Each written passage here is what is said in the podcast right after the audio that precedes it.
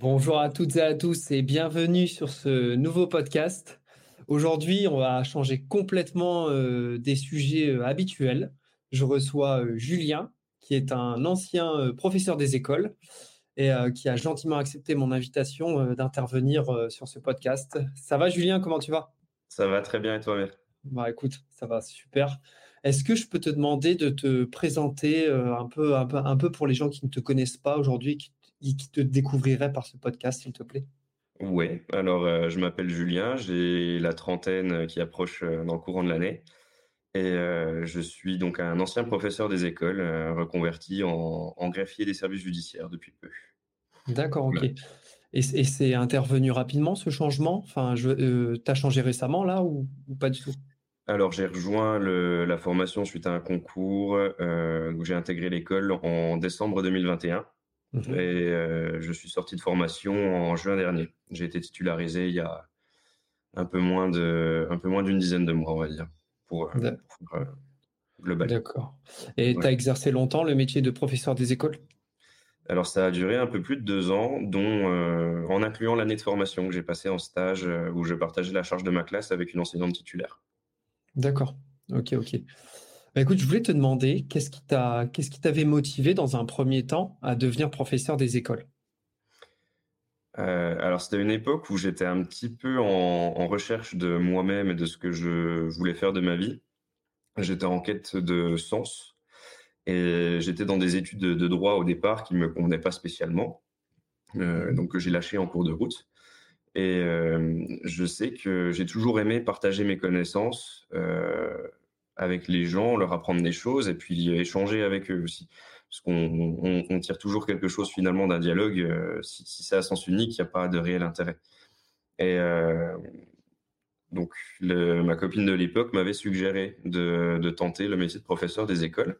Mhm. Et donc je me suis inscrit dans un master 1 euh, MEF, métier de l'enseignement, de l'éducation et de la formation pour préparer le concours de recrutement de professeurs des écoles, donc le, CRP, le CRPE. Et euh, donc, euh, concours que j'ai obtenu euh, sans trop de difficultés à la fin de l'année. Et puis, donc, j'ai entamé après le, j'ai entamé le métier, enfin, j'ai entamé mon entrée dans le métier suite à ça. D'accord. C'était vraiment le- la volonté de partager du savoir et puis aussi de transmettre certaines valeurs aux, aux- aux nouvelles générations. De, de me dire que je pouvais avoir un impact sur euh, une trentaine d'individus à la fois chaque année et puis euh, leur, euh, leur inculquer des choses que j'estimais importantes.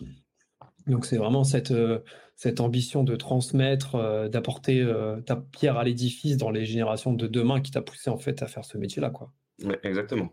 Ok. Et euh, je voulais, je voulais savoir, parce que là tu nous as parlé d'un master 1 MEF, c'est ça? Euh, C'est ça, ouais. ce que tu m'as dit. C'est quoi les études qui sont nécessaires pour devenir professeur? Admettons, si moi euh, j'ai fait, je sais pas, de la chimie, une licence de chimie, un master de chimie, je peux devenir professeur des écoles? Alors pour le professeur des écoles, en fait, le, c'est ça qui est assez intéressant, mine de rien, c'est qu'au niveau de l'enseignement, on pourrait croire qu'il y a des spécificités pour passer les concours et des, et des, euh, des qualificatifs requis, mais finalement, euh, comme tout concours de la fonction publique, c'est qu'une question de, de, de niveau. C'est-à-dire que Mhm. pour passer, pour devenir professeur dans le secondaire, donc euh, collège-lycée, et être enseignant euh, en physique-chimie, c'est plus que recommandé d'avoir fait des études en physique-chimie, mais si tu as le niveau d'études pour, euh, pour accéder au concours, en fait, pour accéder à l'inscription du concours, bah, libre à toi de le tenter, quoi. Donc, euh, bon, en, en- en pratique, ça, ça, ça ne se trouve pas, et puis c'est, euh, les gens sont comment? Les gens sont fortement incités de toute façon à avoir fait les études qui correspondent. Ça- disons que ça fait plutôt sens, quoi. Mhm. Mais euh, j'ai été surpris de ça, en effet, parce que justement, pour être professeur des écoles, quand bien même beaucoup viennent de hum, cursus sur les sciences de l'éducation, euh, en psychologie ou euh, des choses qui pourraient avoir trait de près ou de loin à l'enfance, ben on retrouve des, gens d'outsiders, un peu comme je l'ai été, où, dans la mesure où moi je venais d'une formation en droit, et j'ai passé un concours pour enseigner, quoi. Alors après, la particularité du, concours de recrutement des professeurs des écoles, c'est que ce qui est attendu de nous en termes de réelles compétences euh, dans les matières disciplinaires, ça va plutôt être sur un niveau de fin de collège, début lycée, pour, euh, mais euh, par contre avoir un vrai niveau de maîtrise, quoi. mais les, connaissances essentielles vont plutôt être portées sur la didactique, sur le, la pédagogie, ce qui nous a enseigné en fait pendant l'année de préparation du concours. D'accord. Mhm. Et donc, euh, euh, c'est une voie qui est complètement différente pour devenir professeur de collège ou professeur de lycée? Alors, si je ne me trompe pas, il passe également. En fait, maintenant, les concours d'enseignement sont accessibles à partir de la licence, comme la plupart des concours de catégorie A. Et il, si on n'a pas si pas de master, en fait, on passe par le le, le comme ce, comme ce que j'ai fait, donc métier de l'enseignement, l'éducation et la formation, avec des spécialités en fonction de la matière qu'on souhaite enseigner. Dans le premier degré, c'est un généraliste du coup. Et euh, suite à ce master-là, j'ai un peu perdu le fil. je, te, je, te, je, te, demandais en fait si c'était euh, euh, la même chose en termes d'études pour devenir professeur des écoles que professeur en collège ou professeur en lycée. Ah oui, d'accord. Ok. Non, bah, c'est un, un, concours de même niveau, oui. D'accord. Et en fait, ils, ont, ils les ont passés au même, au même niveau de recrutement pour, un peu pour renforcer la légitimité du statut de professeur des écoles, mais ça, je pense qu'on en parlera un petit peu plus tard. D'accord, ok. Et, donc, euh, c'est un concours qui est national, tu nous as dit, c'est ça? Alors, il est organisé à l'échelle nationale, mais par contre, il fonctionne par académie. Donc, l'intérêt qu'on va avoir à préférer être professeur des écoles plutôt qu'enseignant dans le secondaire, c'est que si on passe le concours dans l'Académie de Lyon, mmh eh ben, on va obtenir un poste sur l'Académie de Lyon. Donc, euh, que ce soit euh, dans le Rhône-Alpes, euh, dans l'Isère ou autre, mais en tout cas, on va rester sur le, sur le, territoire de l'académie. Là où dans le secondaire, c'est national et qu'on a beaucoup tendance à du coup finir sur Paris ou la, région parisienne. Et, mais par contre, ce qui est intéressant de noter, c'est que comme la région parisienne est un peu en carence d'enseignants, ils ont, notamment, je crois, pour l'Académie de Versailles, mais ça commence à, être des souvenirs assez anciens maintenant, avoir un concours en décalé pour permettre aux gens de le passer à la fois dans l'académie où ils veulent aller et dans l'académie de Versailles. Mhm. D'accord. Ok. C'est dingue quand même qu'il y ait une pénurie d'enseignants comme ça euh, sur Paris, enfin, du moins pénurie qui, qui a un énorme besoin et que les jeunes euh, enseignants soient tous sur Paris. C'est assez incroyable, je trouve. Je sais pas ce que tu en penses.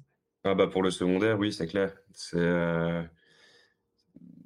bah, après, la pénurie, elle tient surtout au fait que, euh, comme, la, comme dans la plupart des métiers, euh, il y a un problème au niveau du, de la rémunération et que la région parisienne présente des, des loyers un peu hors de prix, quoi. Mmh. Donc, il y, avait eu des cas, ou en tout cas, à l'époque, quand on, quand on en parlait, quand on était encore en formation, où il y avait des jeunes enseignants qui vivaient dans leur voiture en région parisienne. Ah ouais. Mmh. Ah ouais, c'est chaud là. Ouais. Bon, écoute, je, voulais euh, vraiment me concentrer sur euh, ta profession, ton ancienne profession euh, de professeur des écoles. Et je voulais te poser la question, quelle était ta charge de travail en tant que professeur de, des écoles? Entre la classe, la préparation de, de, cours, les copies à corriger, tout ce travail aussi. Alors, au niveau de la charge de travail, l'enseignant dans le premier degré, il va avoir, donc le premier degré, c'est maternelle et élémentaire, donc ce qui regroupe l'école primaire euh, donc, euh, de, de, 3 ans à 11 ans, quoi, jusqu'au collège. Euh, l'enseignant dans le premier degré va avoir 26 heures présent en classe, plus des heures à droite à gauche d'aide aux devoirs, de, de participation à des réunions, des obligations de formation. Et euh, à côté de ça, donc il va y avoir effectivement, donc comme tu l'as évoqué, la, correction des travaux des élèves, euh, la préparation des cours. Et euh, il faut estimer pour un enseignant débutant qui doit du coup enseigner la totalité des matières, qu'on y passe à peu près autant de temps sur notre temps privé quand on veut vraiment faire les choses bien et qu'on ait investi de sa mission pour euh, préparer les cours. Donc en ah, gros, une semaine de 26 heures, on va rajouter au bas mot, vraiment au très bas mot, une quinzaine d'heures de travail minimum. Et euh, ça n'inclut pas les corrections, là, pour le coup.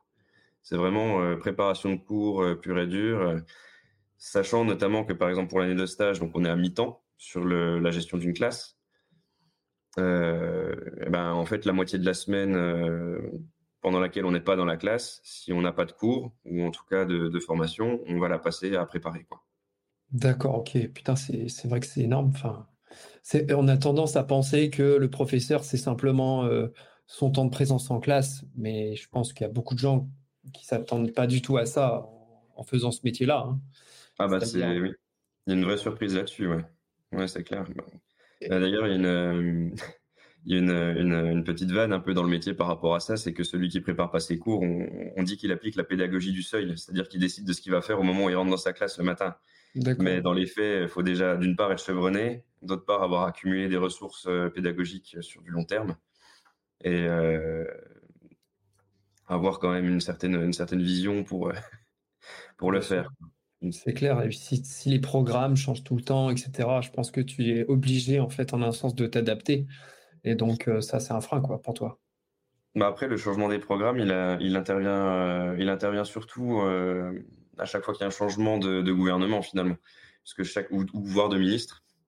Donc, à chaque fois qu'il y a une nouvelle personne qui accède au poste de, ministre de l'Éducation, ça vaut pour tous les ministères, pour le coup, chacun veut y aller de sa petite réforme pour inscrire son nom quelque part dans une loi, quoi, finalement. Mmh, bien sûr. Donc, après, ce que ça a tendance à faire, c'est que euh, quand bien même il y a des réformes régulières, le fond des programmes ne change pas forcément radicalement. Ça va peut-être plus se faire à chaque changement de quinquennat que mhm. à chaque changement de, ministre. Et euh, on dispose quand même d'un minimum de liberté par rapport à tout ça, puisque de toute manière, euh, les programmes de maintenant sont tellement blindés que pour arriver au bout, pour arriver au bout dans une année, c'est pas possible. Donc on est obligé de faire des choix par rapport à ça. Comment ça se fait? Comment ça se fait qu'il y a ce, blindage, si on peut parler en ces termes, des programmes français, euh, alors qu'on sait pertinemment qu'avec le nombre d'heures qu'on a en classe, on sera incapable de les tenir, ces programmes? Bah, Disons que théoriquement, ce serait possible de boucler le programme dans une ou deux matières, mais euh, je pense que ça tient au fait que le nombre de matières enseignées a, dû augmenter, je pense. Je ne saurais pas dire si... Euh, à une certaine époque, il y en avait, il y en avait réellement moins, mais en tout cas, moi, c'est le sentiment que j'ai. C'est, je, ne pense pas, par exemple, qu'à l'école primaire, euh, pour les générations de nos parents, il y avait de l'anglais, par exemple, ou que la place accordée euh, aux arts plastiques, euh, à la musique, était aussi importante que maintenant. Et mais ça, après, ça relèverait à la rigueur. Il faudrait quelqu'un qui nous fasse de l'histoire des programmes scolaires pour vraiment creuser le sujet, quoi. Mmh bien sûr. Et euh, par contre, un moyen de pallier à ça qui avait été mis en place, ça avait été de créer donc des, cycles. C'est-à-dire que l'école primaire est organisée en, trois cycles, le premier, le deuxième, le troisième. Donc le premier cycle, c'est la maternelle.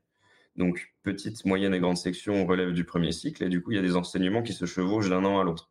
Ce qui permet en fait d'avoir des programmes par cycle et non plus par année. Donc ça permet d'avoir un petit peu plus de liberté, pour euh, choisir ce qu'on va faire dans l'année. Ça permet aussi de travailler sur les points forts de l'enseignant parce que on va être honnête, quand on enseigne toutes les matières, on a des points faibles. En fait, il y a des matières qu'on sait, sait, moins bien enseigner que d'autres. Moi, par exemple, c'était une catastrophe en sport et en musique. J'étais incapable de maintenir, le, de maintenir la discipline et puis l'ordre dans ma classe quand je faisais ces matières-là. Quoi. Mmh. Donc ça, euh, je, je, donc je le faisais quand même parce que c'était obligatoire sur le temps de la semaine. Mais euh, les, éléments, les éléments les plus importants dans ces notions-là, dans, dans, ces, dans ces disciplines-là, je les laissais à des enseignants plus chevronnés. Mhm. D'accord. Et euh, donc, du coup, si on peut résumer les choses, il y a 26 heures de présence en classe. Mmh. Je pense que ça doit peut-être changer en fonction des, des, situations et des époques, mais toi, c'était comme ça à, ton époque. Donc, 26 heures de, de cours.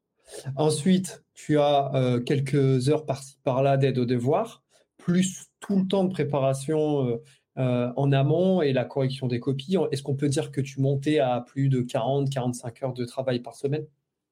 Ouais, je pense que oui, celui qui, celui qui veut vraiment s'impliquer dans son métier et bien préparer ses cours, euh, il, atteint, il atteint 45 voire 50 heures, ouais. ça peut arriver. Alors après, ça, ça a nuancé quand même parce que c'est pour le début de carrière. Une fois qu'on a accumulé des ressources et de l'expérience, bien évidemment qu'on prend moins de temps. Mmh Mais euh, et c'est aussi ce qu'on va tendance va avoir tendance à mettre sur le dos des profs, c'est qu'ils ont beaucoup de vacances, etc. Mais ce qu'il faut bien voir, c'est que d'une part, toutes les vacances en cours d'année, la première semaine sert à se remettre de la période qui vient d'être passée, parce que travailler avec une trentaine de gamins, c'est épuisant. Et la deuxième semaine euh, vise à préparer les sept euh, semaines qui suivent jusqu'aux vacances suivantes, en fait. Et les vacances d'été, il y a un mois pour se reposer et puis un mois pour reprendre l'année prochaine, quoi. En gros, c'est comme ça que c'est divisé. Ce qui, est, assez dingue, c'est qu'on j'ai l'impression euh, que les, Français estiment que les, profs ou les profs des écoles et les professeurs de manière générale, ce sont un peu des feignants. Voilà, moi je ne pense pas du tout ça, hein, attention, mais il y a un peu cette image de les, les, professeurs sont des feignants, ils ont énormément de vacances, ils n'ont pas beaucoup d'heures de cours, etc. Alors que quand on connaît vraiment la situation, en fait, on sait très bien que vous avez des contraintes énormes, voilà, que euh, les vacances, euh, c'est pas forcément, selon les situations, euh, un atout, parce que tu peux jamais poser tes propres congés si tu en as besoin. Tu es obligé de partir en pleine période systématiquement. Si tu as un conjoint ou une conjointe qui travaille dans le privé, bah, c'est compliqué aussi, des fois, de, de, coordonner les, vacances. Mais comment ça se fait que, que l'image des professeurs et, comme ça euh, aussi, euh, aussi négative en France, selon toi? Je pense que pour, comme pour beaucoup de sujets de société, euh, il y a une partie qui est liée directement aux enseignants, dans la mesure où, comme, comme, toute catégorie sociale, en fait, les enseignants font, face à des clichés que dans certains cas, il les confirme d'ailleurs. Hein. On, a tous entendu quelqu'un dire d'un prof euh, que c'était quelqu'un qui corrigeait tout le temps les autres, qui savait mieux que tout le monde. Euh, des gens dans le, médical, par exemple, disent qu'un enseignant, c'est euh, comme s'il était médecin, qu'il savait ce qu'il avait. Donc il y a, cette perception-là un peu de l'enseignant. Il y a, je pense aussi le fait que tout le monde ait eu des enseignants et que du coup tout le monde se rappelle d'un ou deux profs envers lesquels ils ont eu de la rancœur. Et euh, il y a aussi une chose que je pense, euh, qui je pense est intéressante à soulever, c'est que comme pour beaucoup de titulaires de concours de la fonction publique, les professeurs et professeurs des écoles ont passé le concours directement en sortant de la fac. Et que ils ont peut-être un manque de recul sur leur expérience professionnelle et que ça les pousse à avoir un discours. Et, je ne remets pas en, cause, par contre, les, conditions de travail dans, dans lesquelles ils évoluent, mais le, discours va être un peu moins euh, nuancé vis-à-vis de leur perception de leur métier. Parce qu'ils n'auront pas expérimenté des métiers un peu, ce que j'appelle un peu des métiers purges, quoi. C'est des métiers qu'on va faire par nécessité de cause, pour payer son loyer ou autre, euh, comme, comme, comme, comme j'ai eu l'occasion de faire pendant ma reconversion professionnelle, en fait, mmh. où j'ai pris beaucoup de recul sur ces dernières années par rapport au métier d'enseignant, justement, parce que j'avais quitté l'éducation nationale très, très fâché. Et euh, je me rends compte maintenant que ça tenait, dans mon cas personnel, plus au fait que j'étais pas fait pour ça, euh, que à des, des, conditions vraiment liées au, travail, même si euh, elles étaient présentes. D'accord, ok. Et pour recentrer un peu le, le, sujet, un enseignant, ça, ça, gagne combien, notamment en début de carrière? Combien ça gagne un enseignant? Alors, il y avait eu des changements euh, depuis que, depuis que j'ai quitté l'éducation nationale. Moi, à l'époque, donc quand j'ai eu, quand j'ai été titularisé en 2018, euh, je commençais, j'avais 1007 euh, en gros, 1700 euros. Et comme pour mon premier poste, j'ai été affecté à la dernière minute, d'ailleurs, contre toute attente en collège, alors que je m'attendais à avoir des primaires. Et en plus, avec des élèves qui présentaient des troubles de l'apprentissage, pour lesquels je n'ai pas été formé, j'avais une prime de 100 euros en plus. Donc, euh, moi, j'ai fait partie de ceux qui ont gagné 1800 en début de carrière. En sachant que c'est un métier de catégorie A et que, contrairement à ce qu'on peut penser, en fait, pendant les vacances, on n'est pas rémunéré. On a un lissage du salaire sur l'année qui fait qu'on touche de l'argent quand même euh, l'été, mais euh, c'est pas des salaires. C'est du lissage. D'accord, ok. Et donc, pour, faire un petit rappel, il y, a, trois catégories dans la fonction publique. Il y a la catégorie A, la catégorie B et la catégorie C. Sachant que la catégorie A, c'est la catégorie euh, la, plus élevée, euh, si on peut parler en, ces termes, hiérarchiquement, enfin peut-être statutairement, pardon. Euh, donc on est censé gagner bien mieux qu'une catégorie B ou qu'une catégorie C quand on est catégorie A. Exact. Ok. Donc, en fait, oui, si on, doit, si on doit résumer, donc on a la catégorie A qui va avoir un poste d'encadrement, la catégorie B qui, qui va avoir des fonctions intermédiaires entre l'encadrement et l'exécution, et la catégorie C qui est vraiment un exécutant. D'accord, ok. Donc, 26 heures de cours, plus les heures à côté, plus la préparation des cours, plus la correction des copies. On peut monter à 45-50 heures de cours, payer 1700 euros en début de carrière pour finalement une formation qui dure 5 ans au total avec la licence, le master, etc. On peut dire que c'est pas non plus c'est pas non plus voilà quoi une, idylle que devenir professeur comme certains pourraient le penser quoi. Non, en effet, c'est pas la panacée. Et puis là, on a parlé vraiment que de la fonction d'enseignant, mais ce qu'il faut savoir, c'est qu'on travaille avec de l'humain et de, de l'humain à vif pour le coup, puisque les enfants, sont des gens qui n'ont pas encore construit leur personnalité sociale, qui n'ont pas encore intégré tous les filtres liés à leur éducation et les codes de l'école. On leur inculque aussi. Donc, en plus du rôle d'instructeur, d'enseignant, on a un véritable rôle d'éducateur envers eux, parce qu'on fait partie des adultes référents de leur vie. Il y a certains élèves vont me considérer comme un genre d'oncle, finalement, euh, qui, qui, aurait très bien pu être invité au barbecue le dimanche par ses parents, quoi. Euh, donc on va avoir ça, on va avoir des parents qui vont être dans des situations un peu délicates, parfois entre eux, parfois avec leur euh, avec leurs gamins, donc ils vont venir demander des conseils aussi.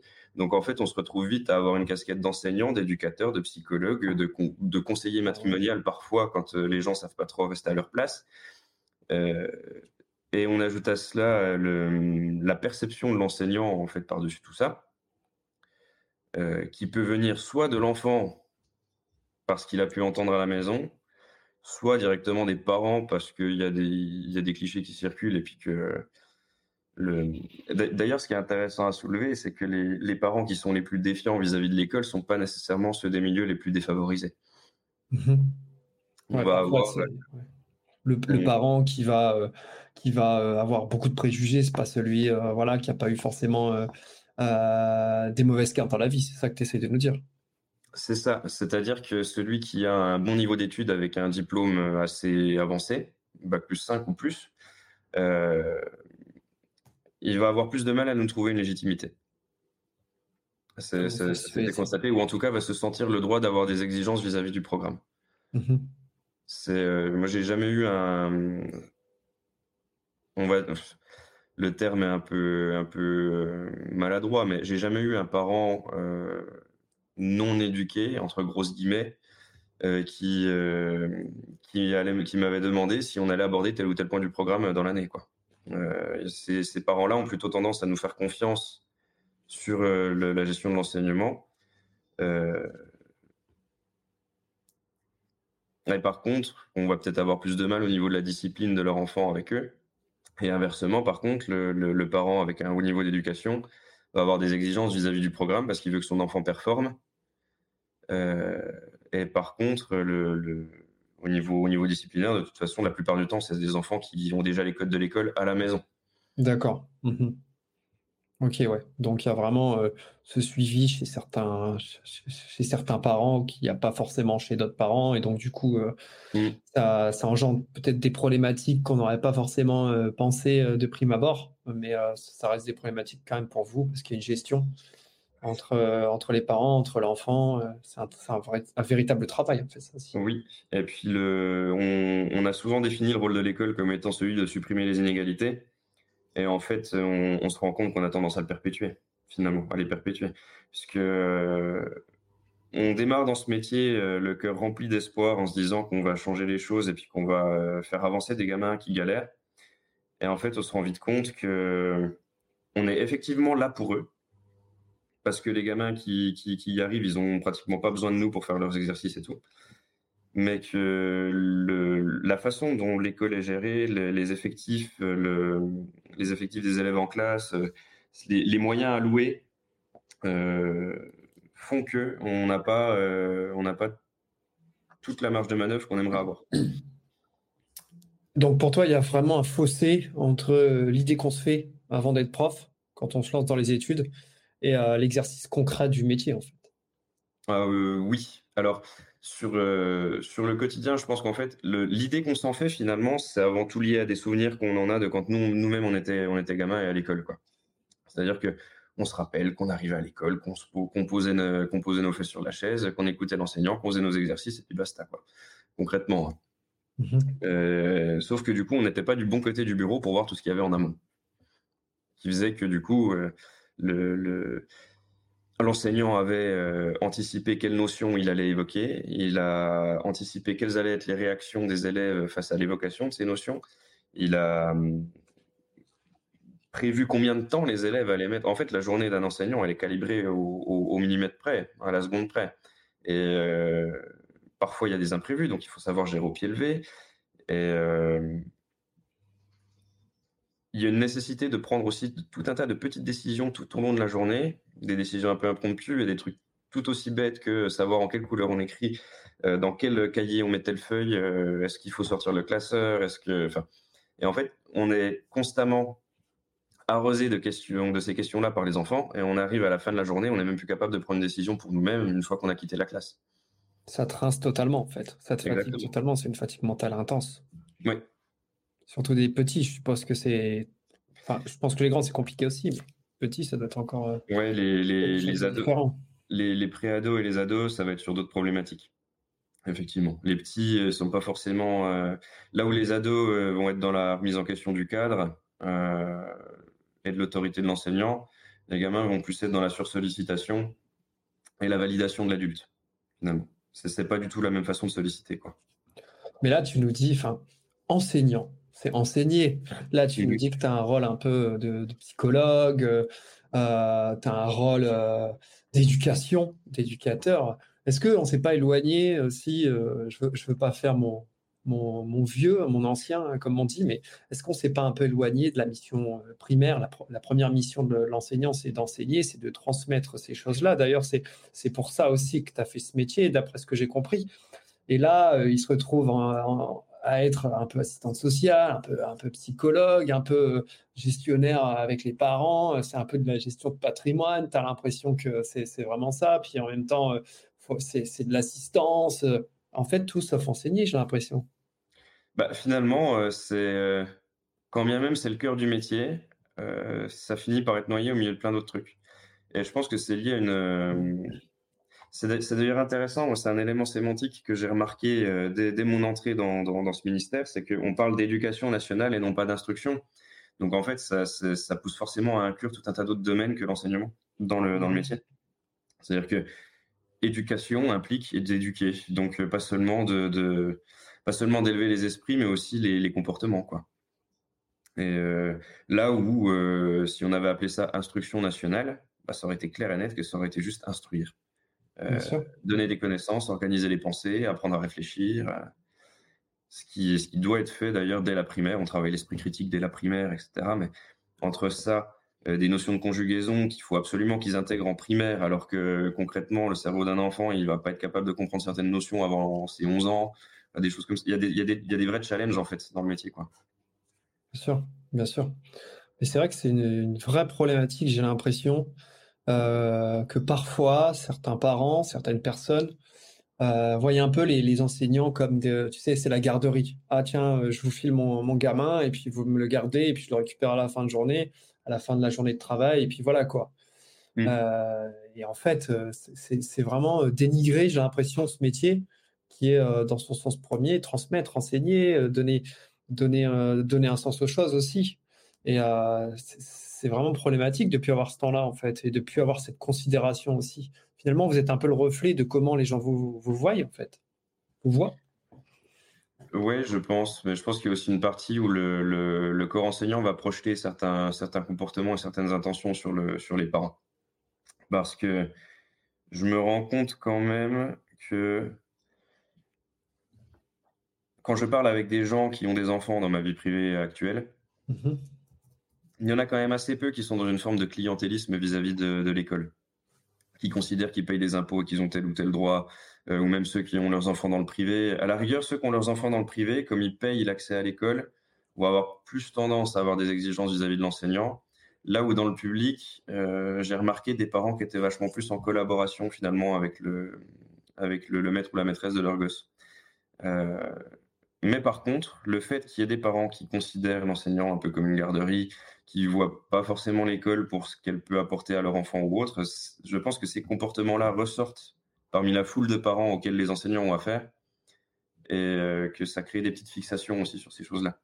Mmh Parce que globalement, ce qui est finalement pesant pour le quotidien des enseignants, je, là je vais partir dans un gros cliché pour donner une idée de la chose, c'est de se retrouver à un repas de famille à Pâques et puis euh, d'avoir le tonton à quatre coups dans le nez qui dit ouais de toute façon les enseignants vous en branlez pas une machin. Bah, mais c'est des scènes récurrentes de la vie d'un prof par contre. Et euh, quand bien même ça représenterait pas forcément l'opinion d'une majorité, c'est une opinion qui est forte et qui une opinion qui est forte et qui s'exprime. Mhm. Ce qui a tendance à entacher le moral des profs. Bah, totalement. Totalement. Et au final, vous êtes un peu le reflet euh, de, ce que la société pense de vous. Et c'est aussi ça euh, le rôle que vous avez, en fait, c'est d'être euh, des figures d'autorité pour les enfants. Mmh. Et si votre autorité elle est remise en cause par les parents aussi, c'est problématique quoi, pour vous. Ah oui, oui, tout à fait. Et puis, moi, dans mon expérience personnelle, j'ai eu de la chance là-dessus. Je ne suis pas tombé sur des parents très défiants vis-à-vis de, ma place. Quoi. Mmh. Et j'ai même eu pour le coup, il y a quand même des parents qui sont reconnaissants.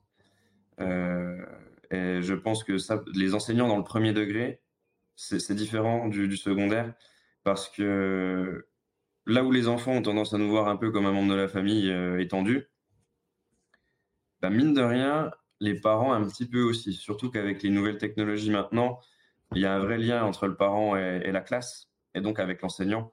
Euh, il y a des applications comme euh, Classe Dojo qui existent et qui permettent euh, de faire participer les parents activement à la vie de classe. les enseignants peuvent communiquer avec les parents en privé via ces services de messagerie. ça permet de, renforcer un peu le lien et de, je pense, de réinsuffler un peu d'humanité dans le rapport aussi avec le prof, qui n'est plus juste un fonctionnaire, comme on en a eu longtemps la conception de, l'agent de l'État, un peu, un peu discipliné, quasi robotique. Mmh et sur cette absence de soutien euh, des parents, j'ai un peu, l'impression qu'avant, les, parents, ils formaient une vraie équipe, tu sais, avec les, professeurs, dans l'intérêt de leurs enfants. Et aujourd'hui, j'ai un peu l'impression que les profs et les parents, c'est un peu deux adversaires. Tu sais, les parents, ils veulent un peu surprotéger leurs enfants. Et euh, les profs sont un peu vus comme un, danger ou une menace. Euh, j'ai un peu, cette sensation-là. Tu, tu l'expliques comment ça? Est-ce que tu es d'accord avec ça ou pas du tout?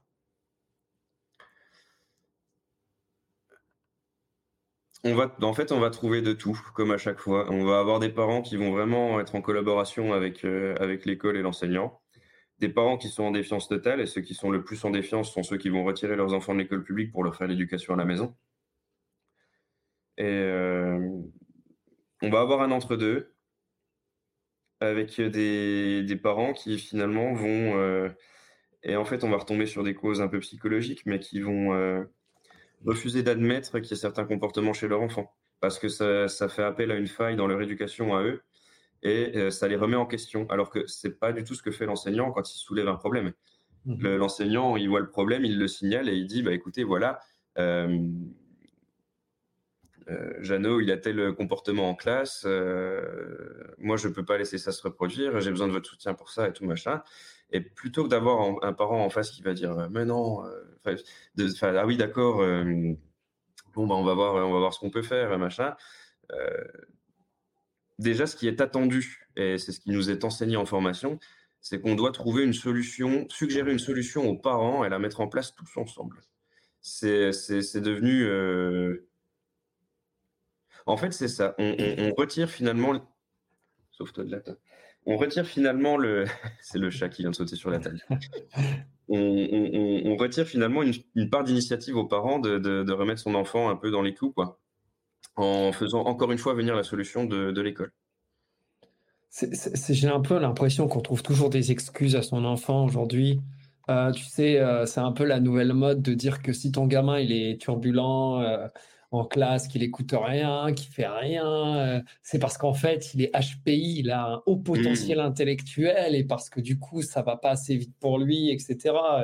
Et combien j'entends euh, ces phrases euh, dans la bouche des gens Ouais, non, mais en fait, mon enfant, c'est pas qu'il est, c'est pas qu'il est con, en fait, c'est pas qu'il est pas éduqué, c'est juste que c'est un haut potentiel. Alors que non, en fait, je pense que il y a une partie, c'est peut-être vrai, mais la grosse majorité, c'est peut-être un manque aussi de règles chez eux à la maison. Bah, c'est surtout ça, parce qu'en fait, un enfant au potentiel, s'il est cadré, à la rigueur, la seule conséquence que ça va avoir, c'est qu'il va grave se faire chier en classe. Ça, c'est une réalité. On les repère direct, hein, c'est ceux qui s'emmerdent. C'est, c'est pas forcément des bons élèves, d'ailleurs, mais euh, on les voit. ça, les saoule d'être là. ils, ne sont pas stimulés. Et puis l'enseignant a beau faire ce qu'il peut, il n'y arrive pas. alors vis-à-vis de ces gamins qui véritablement s'emmerdent en cours, là c'est à l'enseignant de se remettre en cause. Mmh Mais par contre, vis-à-vis des gamins qui sont effectivement turbulents et dont les parents mettent l'étiquette du HPI pour, pour justifier les comportements, en fait, c'est encore une fois, c'est sur de la faille éducative. C'est tous les comportements d'un gamin s'expliquent par des, des, moments marquants dans son éducation où on lui a appris à réprimer telle ou telle pulsion et à en exprimer telle ou telle autre. Et si à la maison il fonctionne en ayant l'attention de telle, de, telle ou telle manière, par exemple en étant très agité, bah, il va obtenir l'attention de l'enseignant de la même manière en classe. Ouais. Ouais, non, mais je, vois, très bien ce que tu veux dire. Et est-ce que c'est pas un problème, ça, au quotidien, de devoir euh, gérer des, élèves qui sont, euh, on va dire, euh, moyens, voilà, avec des élèves qui, eux, ont un potentiel peut-être plus important? Est-ce que tu vas pas gâcher un peu ce potentiel Est-ce que le fait de, de vraiment mettre tout le monde sur un, sur un pied d'égalité, ça n'empêche pas à certains de devenir plus forts et au contraire, c'est pas un nivellement par le bas? Qu'est-ce que tu en penses toi de, cette Le nivellement par le bas, c'est le terme, c'est le terme auquel je pensais pendant que tu expliquais ton idée. Et euh, on, peut le craindre euh, dans la mesure où euh, bah, le, le, fonctionnement d'une classe, en fait, il nécessite qu'il y ait moins d'élèves déjà dedans parce que l'enseignant tout seul face à 30 gamins, il peut pas faire une éducation moderne avec euh, des formations en, îlot où ils sont quatre par table à bosser en équipe, etc. Il peut pas essayer des pédagogies alternatives, il peut pas parce qu'on a quand même une certaine liberté pédagogique. On choisit notre mode d'enseignement, on, choisit euh, dans quel ordre on va traiter les matières et de la façon dont on va les aborder. Enfin, et euh, la liberté pédagogique, elle s'applique pas qu'aux parents qui peuvent choisir dans quelle école s'y mettre leurs enfants dans le public ou privé ou chez eux. Elle mhm. s'applique à l'enseignant aussi. Et euh, le souci étant que oui, effectivement, euh, on, peut, on peut craindre qu'il y a un nivellement par le bas, mais en même temps, euh, ce nivellement par le bas va vraiment concerner, là pour le coup je spécule complètement, mais je pense que ça va concerner plutôt les gamins très avancés intellectuellement, quand bien même ils n'auraient pas un très bon niveau scolaire. Donc c'est ceux qui vont passer un peu sous le radar et qui du coup euh, vont euh, se mêler un petit peu à la foule et euh, passer inaperçus quoi. Mmh et ce qui est problématique avec l'effectif, c'est pas tant le nombre, c'est qu'en fait, plus on a d'élèves aussi dans une classe, ben, fatalement, plus on augmente la proportion d'élèves potentiellement perturbateurs. Et moi, pendant mon année de stage, par exemple, j'ai eu des CE2. J'avais 28 élèves et sur les 28, j'en avais 7 que je considérais euh, comme euh, perturbateurs. Mhm. Donc en gros, un, bon tiers de l'effectif, voire un quart de, enfin un quart de l'effectif, quoi. Ça, ça rejoint un peu ce qui se passe actuellement. Hein. À l'heure où on enregistre euh, ce podcast, tu as, tu sais, beaucoup, beaucoup de, de, rumeurs, beaucoup de polémiques aussi avec la nouvelle ministre euh, de l'Éducation nationale, parce mmh. qu'elle a choisi euh, d'inscrire ses enfants dans une école privée plutôt qu'une école euh, publique. Mmh. Est-ce que finalement, c'est pas quand même révélateur des dysfonctionnements, non pas chez les professeurs, mais à un plus haut niveau Est-ce que finalement, quelqu'un qui est censé représenter l'école publique, qui refuse de mettre ses propres enfants dans cette école publique, après, elle ne représente pas que l'école publique, elle représente toute l'éducation, l'éducation nationale. Mmh. Est-ce que ce n'est pas vachement révélateur quand même de la considération qu'au plus haut sommet de l'État, on a euh, du système public? Je ne sais pas si c'est une question de considération du système public ou si c'est une question de, considération du public qui en bénéficie. Mmh Parce qu'en vérité, on, peut, on peut voir la chose de deux façons. Soit la nouvelle ministre de l'Éducation nationale a une défiance vis-à-vis de l'institution, soit euh, elle a inscrit ses, enfants dans un établissement privé dont elle connaissait les prestations et parce qu'elle en avait les moyens, comme n'importe qui qui en a les moyens l'aurait fait. Mais du coup, elle a été choisie pour être mise à ce poste-là parce qu'elle a choisi le privé en connaissance de cause et en connaissant les failles du public et potentiellement en étant celle qui pourrait y remédier. Donc après, on a deux façons d'aborder la chose. Est-ce que on est face à une personne qui finalement va perpétuer les failles du système pour ne pas permettre l'accès à la connaissance au plus grand nombre, ou est-ce qu'on a au contraire quelqu'un qui va prendre la charge à bras le corps pour redresser un peu tout ça? Ça, il n'y a que l'avenir qui le dira. Pour l'instant, je pense que c'est tôt pour se positionner. Et je pense qu'au vu des dernières lois un peu polémiques qui ont été prises par le gouvernement actuel, j'ai un un genre d'espoir qu'il y ait une prise de conscience un peu sur le fait que ces dernières années, on a fait un peu n'importe quoi et qu'il serait peut-être temps qu'on redresse la barre. Quoi. Mmh Cette espèce d'impression de durcissement, le fait qu'ils évoquent la remise en place d'un service euh, militaire, le, fait qu'ils remettent, qu'ils font des tests pour les uniformes à l'école, ce genre de choses. Finalement, on, on, appelle ça un retour en arrière,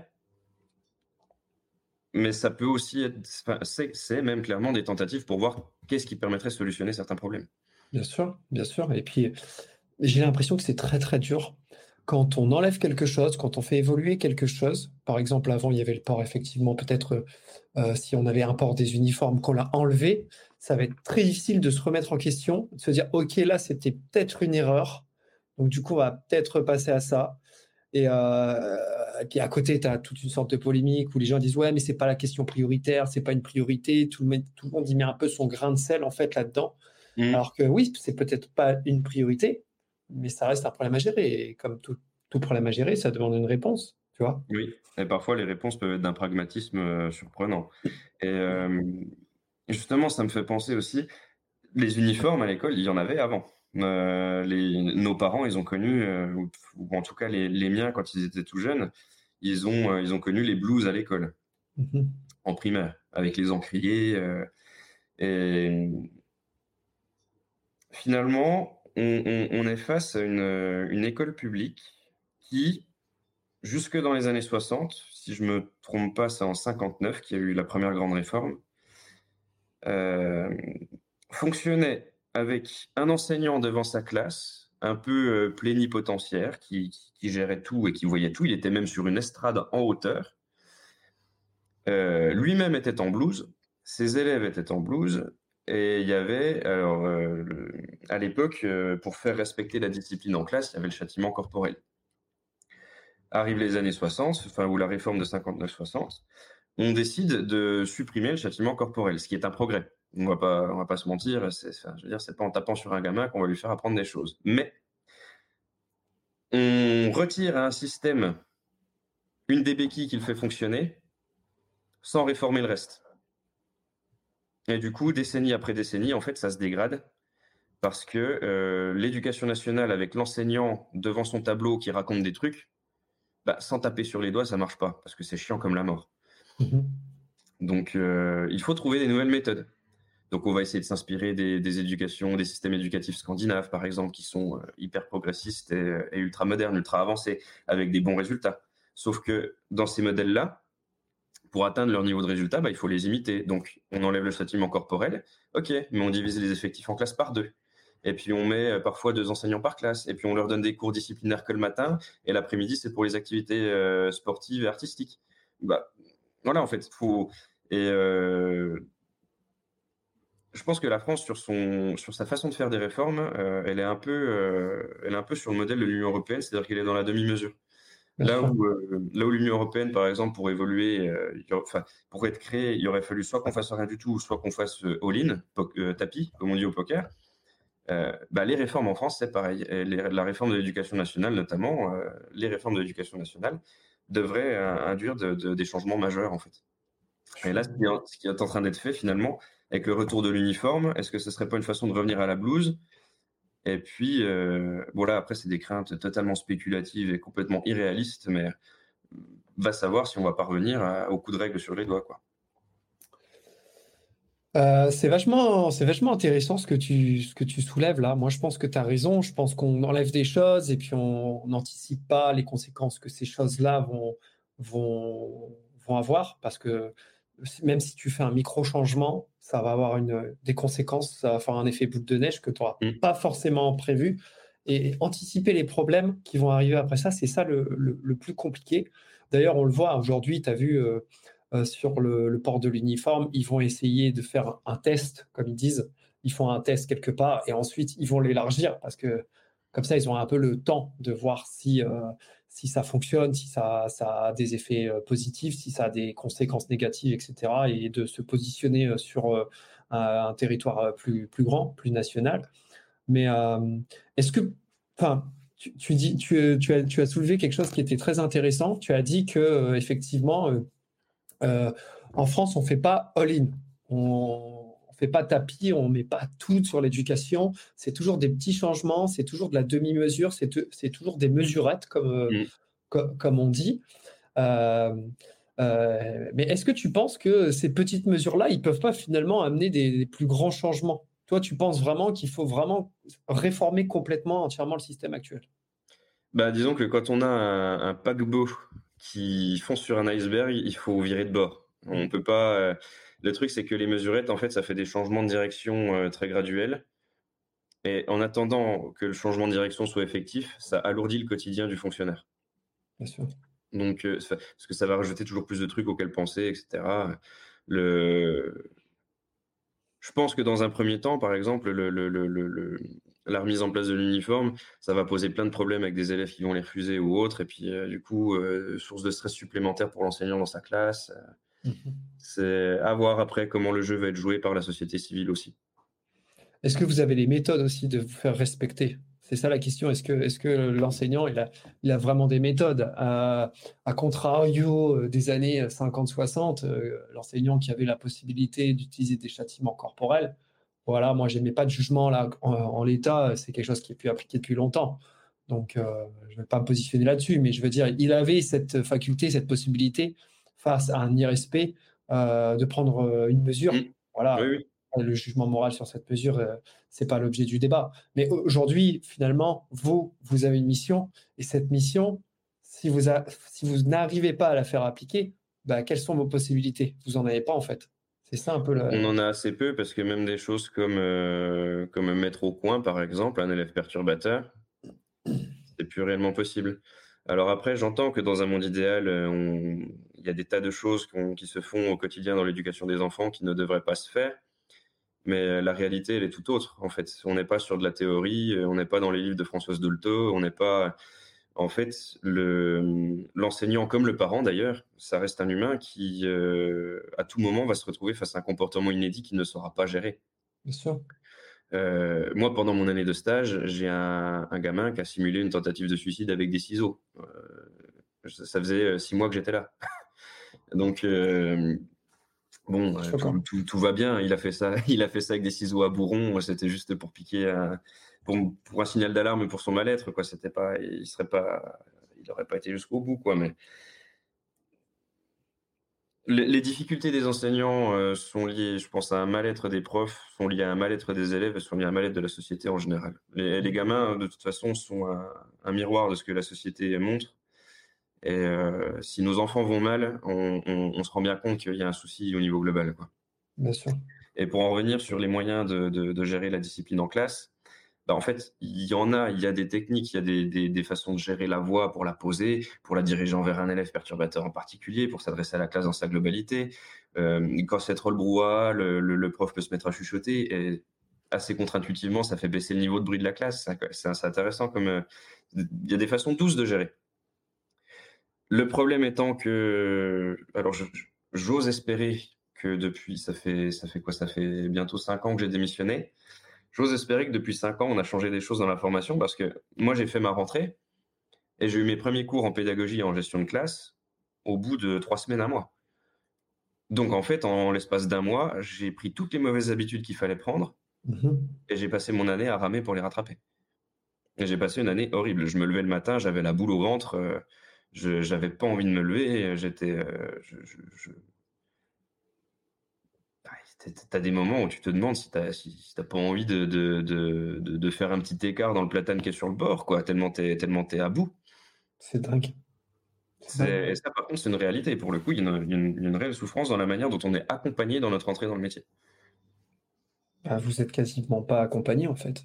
On est quasiment livré à nous-mêmes et euh, quand on était en, cours la moitié du temps, donc dans les, dans les SP pendant notre année de stage, donc les SP, c'est des, euh, les établissements supérieurs du professorat et de l'éducation qui sont devenus les INSPE. Alors, je ne sais même pas ce que ça veut dire, ce nouveau sigle. Institut national, peut-être. Et on posait des questions sur mais quand on est face à tel problème, comment on fait?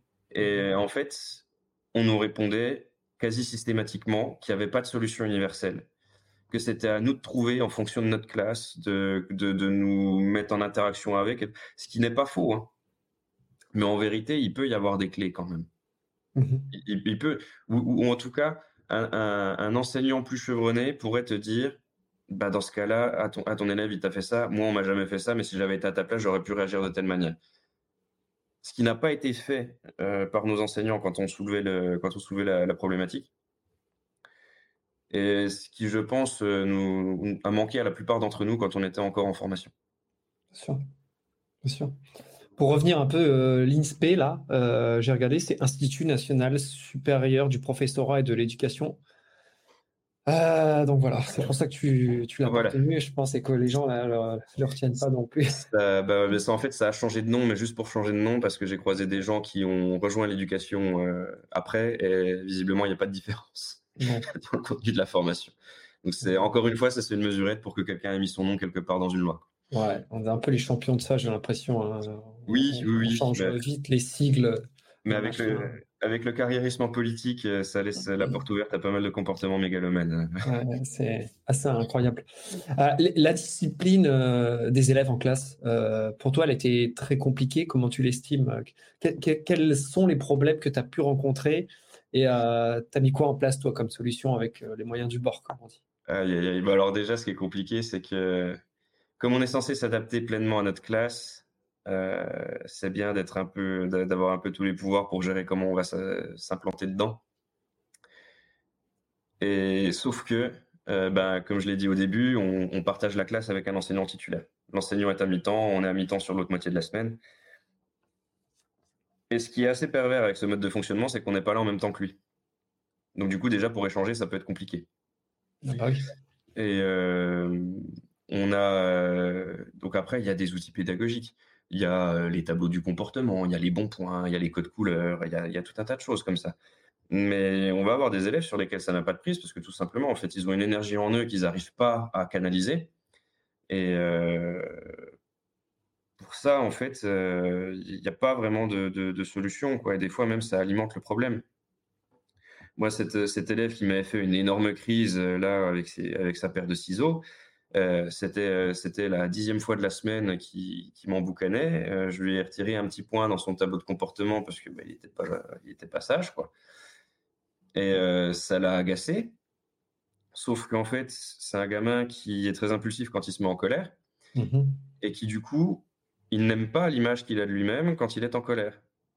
Donc, du coup, ça l'énerve encore plus. Donc, il se contient. Et je le voyais littéralement se contenir au point de, d'être un peu chevrotant et puis de devenir un peu rouge. Quoi.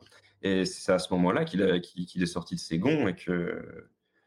Enfin, on, en a beaucoup finalement des élèves comme ça, en tout cas plus qu'on, plus qu'on peut le penser. Et c'est pas forcément une question de, d'école en milieu défavorisé ou pas. Pour le coup, ça peut, ça peut popper n'importe où, ça. Et euh, c'est relativement nouveau et on n'est clairement pas prêt. Euh, la société même n'est pas prête à gérer ça. Est-ce que c'est pas un problème de comportement chez les enfants? Est-ce que c'est pas un problème qui est beaucoup plus complexe qu'on ne, qu'on ne le pense? Je vais, je vais te donner un exemple. Moi, j'étais un enfant qui était assez turbulent quand j'étais petit, mais vraiment. Euh, ce qui m'a aidé, c'est, c'est d'avoir euh, une éducation euh, ferme, forte. J'ai pris, effectivement, j'ai pris des, des fessées, comme on dit, hein, quand elle était encore autorisée avant, euh, quand j'étais petit. Et avec le recul, je me dis, heureusement que j'ai eu ces fessées, heureusement que j'ai eu cette éducation bien précise, parce que si on avait essayé avec moi des bons points, si on avait essayé avec moi euh, des... je vois, je alors, vois tu veux venir. alors, alors, en fait, comment, comment te dire, ça n'aurait pas, ça n'aurait pas vraiment pris avec moi. Alors attention, je ne suis pas en train de dire qu'il faut revenir à, des méthodes archaïques d'éducation.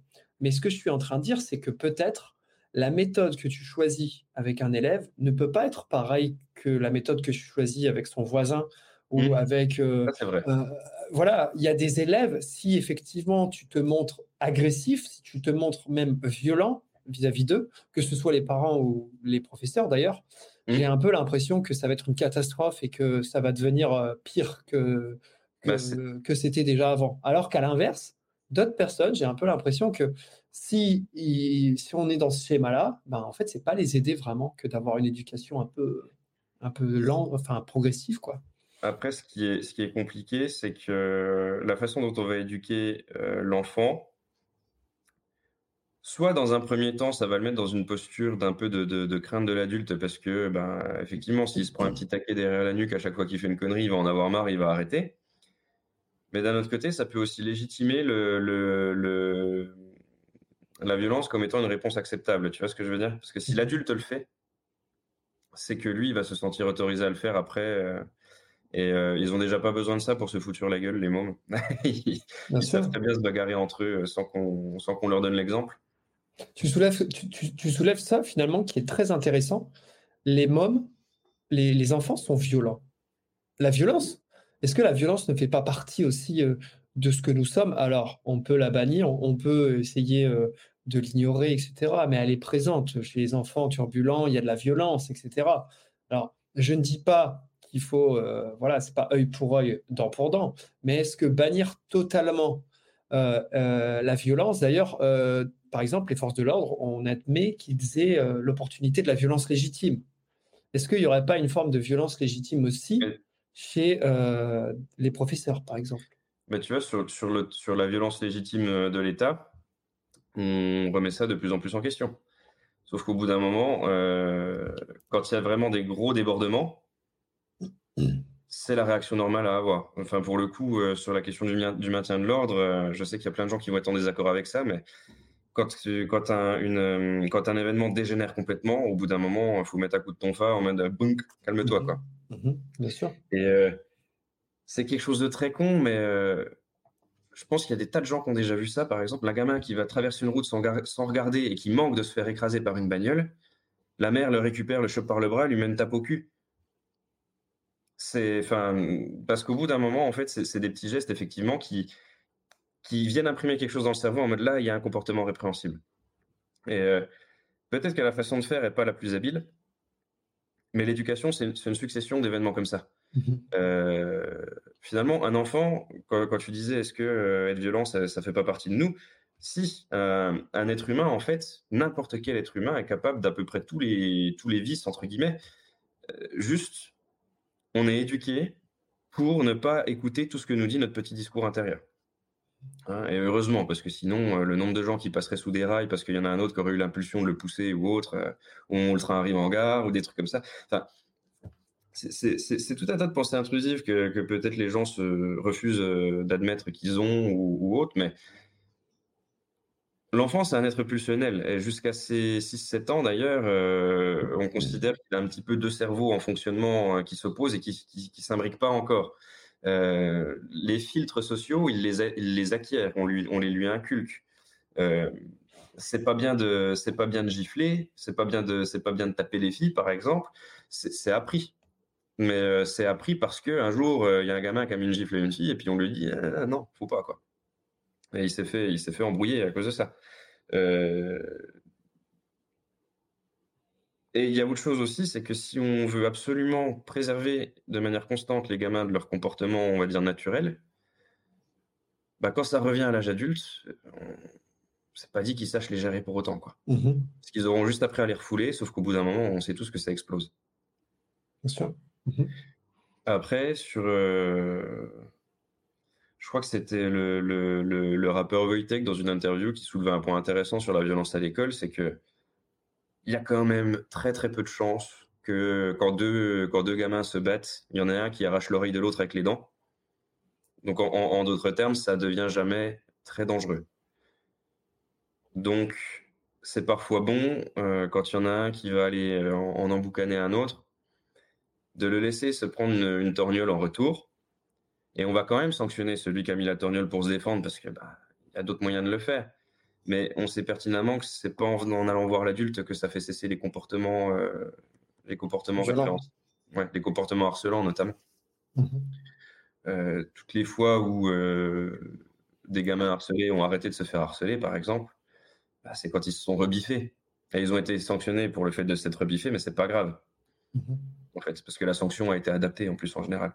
En fait, j'ai l'impression que toute la question, euh, je, je, pense que c'est une forme d'extrémisme. Alors ça, c'est vraiment mon opinion personnelle, que d'ignorer le fait que la violence peut être présente chez les hommes et les femmes. Voilà, ça c'est indéniable. On peut pas le, on peut pas le nier.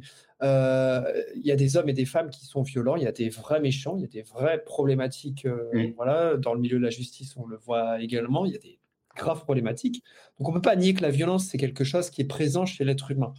On peut venir dire, voilà, il y a l'éducation, on peut, on, peut, on peut venir dire, on peut essayer de contrôler cette violence, de la, de, de l'apprivoiser, mais de là à l'ignorer, de faire en sorte que, voilà, c'est comme, pour moi, si tu veux, c'est comme ignorer que la colère existe. Mais toute, mmh. la, question, toute la question à se poser, je pense, c'est n'y a-t-il pas une violence euh, légitime, mais euh, quand on parle de ça, la crainte première qui nous vient à l'esprit, c'est les débordements. On se dit, ouais, mais c'est la porte ouverte à tout. Par exemple, c'est avec, avec l'interdiction de la fessée, c'est la même chose. On voit tellement aujourd'hui d'histoires dans les médias où il y a des parents qui tapent, qui, qui, qui tapent euh, à sang les enfants. Euh, on entend tellement des histoires de, de cinglés qu'on a tendance à opérer un raccourci qui, pour moi, est autant dangereux que l'inverse. C'est de se dire que toutes les personnes qui ont mis des fessées à leurs enfants sont des gens violents, sont des gens mmh. dangereux. Alors que, euh, est-ce que finalement, on pourrait pas avoir un avis un peu plus nuancé sans se faire, euh, euh, sans, se faire mettre au banc, mettre au pour, pour ses opinions? Est-ce qu'on pourrait pas aussi nuancer le, sujet et de se dire, ok, d'accord, il y a peut-être il y a peut-être une solution un peu alternative. Le but, c'est pas d'être violent pour dire d'être violent, mais mais voilà, peut-être qu'une fessée, comme tu l'as dit, à un enfant qui traverse comme ça sans regarder et qui risque sa vie, euh, c'est pas la même chose que euh, le père qui va rentrer complètement bourré le soir et qui va, euh, qui va fracasser son enfant complètement par terre. Est-ce qu'on ne peut pas faire l'objet de, de, nuances? J'ai l'impression qu'on veut totalement bannir en fait dans nos sociétés des réalités qui sont, qui sont bien présentes. Par exemple, la violence, on ne veut pas nier que c'est quelque chose de présent. Sinon, les prisons françaises, ça n'existerait pas. Il n'y aura personne en prison. Et puis, il euh, faut, faut pas oublier non plus que dans le, dans le grand classement darwinien euh, des êtres vivants, etc., bah, on reste des primates. Mmh. On est des primates très avancés, mais on reste des primates. Et euh, tu, prends le, tu prends les comportements d'un nourrisson, tu vas pas, tu vas pas avoir des, tu vas pas t'attendre à des comportements d'adultes, quoi, éduqués ou. donc après, c'est pas pour autant qu'il faut justifier le, la présence de, des coups dans l'éducation, mais L'effet pervers du fait d'interdire le, la fessée, puisqu'en plus c'est ça, l'objet de la loi, c'est uniquement la fessée. Hein, c'est, euh, mhm. si, je me rappelle bien, c'est. Alors après, peut-être que quelqu'un qui s'y connaît un peu plus pourra me contredire, mais le truc étant qu'en en, disant de manière symbolique, ça c'est interdit. Est-ce que de toute manière, ceux qui la pratiquent de manière déraisonnable vont s'arrêter de le faire? Moi, je pense que non. Par contre, celui qui aura mis peut-être deux fessées en 18 ans d'éducation de son gosse à, son gamin, ben lui, peut-être qu'il va plus du tout euh, avoir recours à ça, alors que lui, ça pourrait. Il y, a des gens qui vont mettre une, petite tape au cul comme ça, euh, en, guise d'ultime recours, vraiment, quand ils sont débordés, quoi. Mm-hmm. Et je pense pas que eux soient problématiques. Ceux qui sont problématiques, c'est ceux qui ont recours à tout bout de champ, hein, qui vont et, généralement, d'ailleurs, ceux-là ne, mettent pas de fessée, ils mettent des gifles, voire des coups de poing, quoi. J'ai l'impression qu'il y a un manque de confiance généralisé. Alors, vous, enseignants, quand toi tu l'étais, il y a un manque de confiance chez les enseignants, de manière générale. Ça, ça on l'a soulevé. Mais est-ce qu'il n'y a pas aussi un manque de confiance euh, dans la société de manière générale? On ne fait pas confiance aux gens dans l'éducation de leurs enfants pour qu'ils puissent utiliser euh, une violence légitime, bien qu'elle soit euh, mesurer, etc. Euh, voilà, si, admettons, euh, on, arrive à concevoir que la fessée, elle doit être utilisée de manière très, très exceptionnelle et que c'est que dans certaines situations, etc., et qu'on l'autorise, c'est parce qu'on a une forme de confiance dans notre société, dans les citoyens de cette société. Et donc, on se dit, voilà, c'est seulement s'il y a un débordement qu'on va venir pénaliser une situation. À l'inverse, quand on n'a pas confiance dans les membres de cette société, on va venir interdire dans toutes les mmh. situations sans faire l'objet de nuances. Comme ça, on va dire, bah, il n'y aura pas de problème. Or, tu l'as soulevé, c'est pas parce qu'on interdit qu'il n'y a pas de violence. Or, on, vit dans des sociétés ultra violentes. On voit qu'il y a de plus en plus de violences intrafamiliales, de violences faites aux femmes. Il y en a de plus en plus. C'est pas parce mmh. qu'on a interdit une situation qu'on l'a éradiquée. Pourtant, la violence, euh, les, violences sur les enfants, euh, les violences sur les femmes, c'est quand même quelque chose qu'on connaît depuis déjà mmh. un, minimum de temps, quoi. Et puis c'est une façon de mettre les choses sous le tapis. Et puis, euh, ça rejoint aussi euh, le, le, Finalement, ça fait une espèce de boucle. Parce que quand on parle donc d'éducation nationale, on, déresponsabilise un peu les parents de l'éducation de leurs enfants. Et en interdisant tous les comportements qu'on estime dangereux, on déresponsabilise les gens en se disant que si on leur interdit pas, ils le feront à, l'abus. Sauf qu'en fait, encore une fois, ceux qui ne le feront pas à l'abus arrêteront de le faire parce que ça devient illégal. Mais ceux qui le faisaient en en abusant, ils n'arrêtent pas de toute manière. Et, on le voit, puisque c'est des gens d'ailleurs, euh, là pour le coup c'est dans notre métier, euh, de, dans mon nouveau métier de greffier, on le voit, des, des, des, mecs qui ont été violents avec leur compagne, ils sortent tôt, ils en trouvent une nouvelle, ils retapent dessus. Enfin, et pourtant c'est interdit de taper sur sa femme. Enfin, je veux dire, c'est du bon sens même. on ne tape pas les gens, c'est plutôt évident, mais l'interdire ne suffit pas. Qu'est-ce que tu répondrais Qu'est-ce que tu répondrais aux gens qui te diraient oui, mais c'est parce qu'ils n'ont pas eu d'éducation, c'est un problème d'éducation. Tu leur répondrais quoi à ces gens-là? Bah, Qui déresponsabilisent le mec qui gère pas ses comportements. Que ça peut, ça peut tout à fait s'entendre que qu'une personne n'ait pas euh, reçu les enseignements nécessaires pour euh, gérer ses émotions et s'intégrer dans la société. Mais dans ce cas-là, quand on le chope dans, dans son comportement alternatif, on va dire, bah, il y a une obligation pour nous de, le prendre en charge pour lui inculquer la gestion de, ces comportements-là, pour qu'ensuite il n'ait plus d'excuses s'il récidive. Moi, je suis quand même assez partisan de, donner une seconde chance aux gens, parce que ça arrive à tout le monde de dévisser, et on sait tous très bien que ou en tout cas, quand on arrive à se regarder en face, on se rend très vite compte que n'importe qui peut, peut, peut, vriller. Mmh c'est qu'une question de, de, petites doses de violence accumulées au quotidien, et puis un jour, euh, un jour ça pète. Quoi. Donc, je pense qu'être trop sévère du premier coup, c'est pas, pas nécessaire. Il faut éduquer dans un premier temps. Et si ensuite, avec l'éducation reçue, la leçon n'a pas été apprise, là, on peut commencer à sanctionner. Quoi. Véritablement. Est-ce que euh, euh, pour reprendre cette phrase, hein, ce questionnement un peu célèbre, est-ce que l'éducation c'était mieux avant? Honnêtement, j'en sais rien. Je l'ai l'ai pas fait il y a suffisamment longtemps euh, et pendant suffisamment de temps pour pour constater un changement. Après, je vois bien quand même que parmi les collègues les plus chevronnés, ils ont constaté. je pense que le mot que je mettrais sur leur ressenti, c'est qu'ils ont constaté un glissement euh, un glissement, ça implique d'aller dans le mauvais sens de la pente. C'est-à-dire que si ça glisse sur une pente descendante, on va pas la remonter, quoi.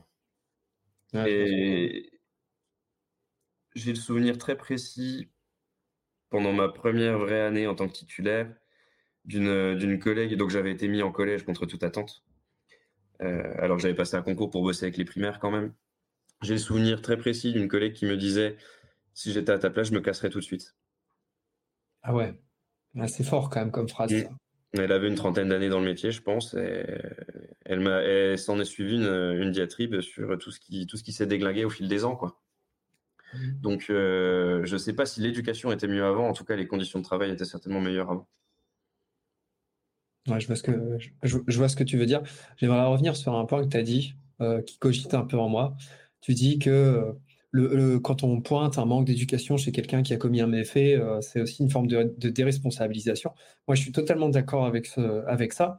Il y a plein de gens qui, ont, le voit. Hein. On a toutes ces, histoires euh, face à nous. Euh, on a tous ces, destins qui témoignent des fois dans les médias, qui n'ont pas eu de chance, qui ont eu des catastrophes personnelles et on s'est montré violent vis-à-vis d'eux. C'est un peu un, un, raccourci qui est assez grave, je pense, de, de venir dire qu'une personne qui a subi des actes de violence ou certains actes vont les, les, commettre à leur tour. Parce qu'aujourd'hui, effectivement, on nous donne des armes, on nous donne des possibilités. Euh, qui, euh, qui, qui, nous permettent de comprendre que non, en fait, c'est pas quelque chose de bien. Alors oui, on peut comprendre, on peut comprendre, euh, on peut essayer de comprendre.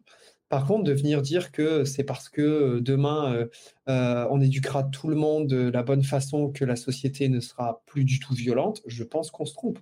Je pense que demain, tu peux, tu, peux faire ce que tu veux. Tu, peux, tu, peux, tu peux vivre dans une société, au contraire, qui soit complètement extrémisme, extrémiste en désarmant tout le monde, euh, en désarmant tout le monde et en se disant bon bah c'est tout, c'est comme ça, euh, on va montrer l'exemple, euh, pas, pas, de violence, pas de violence. Il y en aura quand même de la violence. Et à l'inverse, tu, tu, prends un autre extrême où tu viens dire vas-y on va rentrer dans une dictature ultra violente, etc. c'est pareil, la, la, violence existera toujours, quoi qu'on quoi qu'on en dise. La, la question, c'est peut-on être d'avis nuancé aujourd'hui? C'est très compliqué aujourd'hui de pouvoir émettre un avis nuancé sur ces questions sans que ça devienne une polémique. Aujourd'hui, j'ai l'impression que c'est très compliqué. Bah surtout qu'on a tendance à faire beaucoup de raccourcis. Et puis le, le, le, phénomène de déresponsabilisation, euh, ça sous-tend aussi la remise en question d'éléments de, d'éléments fondamentaux dans nos cultures, notamment celle du libre arbitre. C'est-à-dire que, ok, euh, la personne n'a pas reçu l'éducation, n'a pas reçu les codes, euh, ne sait pas se gérer, etc. Donc, elle est soumise à ses instincts. Donc, elle n'a pas de libre arbitre. Donc, elle est déresponsable pénalement. Mais à ce moment-là, en fait, si on reconnaît cette faille à cette personne, pourquoi on ne la reconnaît pas à l'ensemble de l'humanité? Bien sûr. Bien sûr, c'est un On a beau avoir été éduqué, on peut tous avoir le moment où c'est le, le, le, subconscient qui prend le relais parce que c'est trop. Et, et, voilà, et le subconscient, il n'en a rien à foutre des codes. Bien sûr. Mais sur certaines catégories, on va, on, va, je pense, taper plus fort d'instinct parce qu'on estime qu'ils savent et qu'ils savent mieux que, qu'un autre et que du coup, euh, ça n'aurait pas dû arriver. Mmh mmh bien sûr. Mmh Mais j'ai un peu l'impression qu'aujourd'hui, c'est un peu euh, monnaie courante que de nier notre libre arbitre. Euh, voilà, on a tous un, un, libre arbitre et si on nie cette notion de libre arbitre, que ce soit par des, par des éléments euh, euh, ou par des autres. Si on vient dire qu'on n'a plus de libre, de libre arbitre parce qu'on a eu telle éducation, ça, ça veut dire qu'on aura beau faire quoi que ce soit, l'être humain, en fait, il n'aura pas le choix que de suivre une, une, destinée, une seule et même destinée, mmh. et d'en arriver à une seule et même euh, tragédie. C'est une catastrophe de, de, de, penser comme ça, parce que ça peut justifier des, des actes horribles, en fait moi, je pense que nier le libre arbitre, c'est la dernière chose à faire. On est chacun euh, libre de notre comportement. Euh, on vit chacun des situations difficiles, certains plus que d'autres, mais c'est à nous-mêmes de prendre la responsabilité de la réponse qu'on va donner à ces situations-là, la façon dont on va réagir à ces situations-là. D'ailleurs, tu le vois aussi, euh, quelqu'un qui va subir. J'ai eu la chance de, d'avoir une discussion passionnante avec quelqu'un qui avait, qui, avait, qui avait eu un deuil dans sa, dans sa vie. Et là, quand tu connais euh, ce genre de deuil, tu as, deux possibilités. Soit tu t'écroules face, euh, face à ce deuil-là, soit tu peux même te suicider, soit tu peux avoir ce, ce, type de comportement extrême, soit au contraire, ça va, tu vas aller chercher en toi la force, une, détermination que d'autres n'auront pas pour essayer d'avancer, pour essayer d'avancer dans ta vie malgré tout. Et puisque les deux possibilités existent, c'est que notre libre arbitre existe simplement. Je ne sais pas si tu as oui. compris le film de ma pensée. Mais... Je, je, je, vois ce que tu veux dire. C'est qu'en fait, notre, notre libre arbitre, il s'exprime à des moments clés où on a des choix à faire. Après, euh, je suis aussi partisan de l'idée selon laquelle tous nos choix sont influencés par notre environnement et notre éducation. Et que je pense que le libre arbitre, on ne l'a pas forcément de manière innée à partir du moment où on n'a pas toutes les données pour gérer une situation clé. Euh, par contre, et c'est ça qui est intéressant dans le, développement personnel et le travail psychologique qu'on peut faire sur soi, c'est que c'est en, décortiquant un peu tous nos mécanismes automatiques et en, en mettant en lumière euh, des choses qui nous animent dont on n'était pas conscient, qu'on peut réellement prendre le pouvoir ensuite d'agir en se disant je vais suivre mon instinct ou je vais suivre mon éducation ou je vais faire une synthèse des deux et prendre un choix raisonné. Et euh, il y a des, pour le coup, on, a tous quand même des trucs de base, genre euh, tuer c'est mal, machin, etc. celui qui est pas foutu de voir que tuer c'est pas bien, qu'est-ce qu'on qu'est-ce qu'on va pouvoir faire de lui, quoi? Mmh Qu'est-ce que donc ouais, c'est euh, euh, pour, pour, en revenir au sujet principal, désolé, c'est à cause de moi qu'on s'égare. donc, toi, tu penses que vraiment cette, cette pénurie des enseignants qu'on vit actuellement, elle est due principalement à tout ça, ce manque de reconnaissance, ce manque de moyens, face à la discipline en classe, euh, bah, par rapport à tout ça? ça, oui, puis c'est un manque d'attractivité du métier aussi. Quoi. Les gens se rendent de plus en plus compte que c'est pas, c'est pas aussi euh, glamour entre guillemets qu'on peut le dire, quoi. Bien sûr. En fait, j'ai l'impression que quand tu as eu cette volonté de devenir enseignant, tu avais l'idée que tu allais avoir une liberté d'action. Et c'est un peu l'inverse qui s'est produit. J'ai l'impression que tu pas une liberté totale d'action et c'est ça qui est paralysant. Oui, après, ça tient peut-être aussi à mon profil pour le coup où euh, j'ai plus une façon d'enseigner qui est euh, informelle. Euh, peut-être que moi, le bon cadre aurait été d'une part d'enseigner qu'une seule matière ou d'autre part d'enseigner dans un contexte complètement différent, par exemple en intervenant dans des classes sur un sujet précis et en éduquant à ce sujet parce que pour le coup, euh, je me rappelle d'un projet que j'avais fait sur l'éducation à l'environnement et au développement durable chez les gamins. Et c'est quelque chose qui m'intéressait grandement et je leur ai fait faire un, élevage au fond de la classe, etc. Et euh, là, par contre, j'ai eu un réel impact positif et marqué chez eux. C'est-à-dire qu'ils avaient pris conscience de, de l'existence du vivant tout autour d'eux. Dès qu'ils trouvaient une bestiole dans la cour, ils me la ramenaient pour me demander ce que c'était et tout. Ils en prenaient soin. Ils, faisaient gaffe à pas, à pas marcher sur des bestioles. Mais oui, le, le, le, on, a un manque de, on a un manque de moyens d'action. Euh. on, manque de temps, en fait, je pense. Je pense que le, la ressource la plus précieuse, et ça c'est pour tout le monde à notre époque, c'est le temps, c'est la ressource la plus précieuse qu'on ait. Et malheureusement, on veut caser trop de choses dans une semaine. Et un enseignant qui veut avoir une, vie à côté, il va mettre un peu, il va négliger un peu son travail. Un enseignant qui veut bien faire son travail, il va négliger sa vie privée. J'ai eu beaucoup de, d'enseignants avec des enfants euh, qui étaient ados au moment où je les ai rencontrés, qui, qui m'ont parlé du fait que leurs propres enfants leur reprochaient d'être plus dévoués à leur classe qu'à, eux, quoi. Donc il y a, de ça aussi mine de rien. C'est pas qu'une pas une question aussi triviale que le manque de moyens financiers ou autre. C'est vraiment que la complexité actuelle du métier fait que euh, le, un quotidien d'enseignant est, très difficile à, gérer. Après, on s'habitue à tout. L'humain est très résilient et euh, j'ai à l'inverse euh, rencontré beaucoup de, gens qui sont restés dans l'enseignement à l'occasion de ma formation. Des gens avec qui je suis encore en contact et pour qui ça se passe bien et qui aiment leur métier et qui sont investis et qui, qui même euh, partagent des, des, petites choses sur Instagram ou autres, de, de, projets qu'ils font. Euh. Mais euh, je pense que le véritable piège de ce métier, c'est que ça peut être vite pris comme un sacerdoce, et c'en est un peu un. Et il faut très vite sortir de cet écueil si on veut tenir sur la durée, quoi. Je, pense que tu as raison et c'est vrai que j'ai eu l'occasion d'échanger avec des enseignants, beaucoup d'enseignants autour de moi, euh, qui euh, à chaque, euh, tu sais, il y a les périodes de vacances et à chaque reprise, la veille, ils ont comme une boule au ventre immense. Tu sais, comme quand tu es gamin et que tu vas reprendre l'école. Voilà, le stress de la rentrée, ils ont une boule au ventre, ils n'ont pas envie. Beaucoup se posent des questions de reconversion.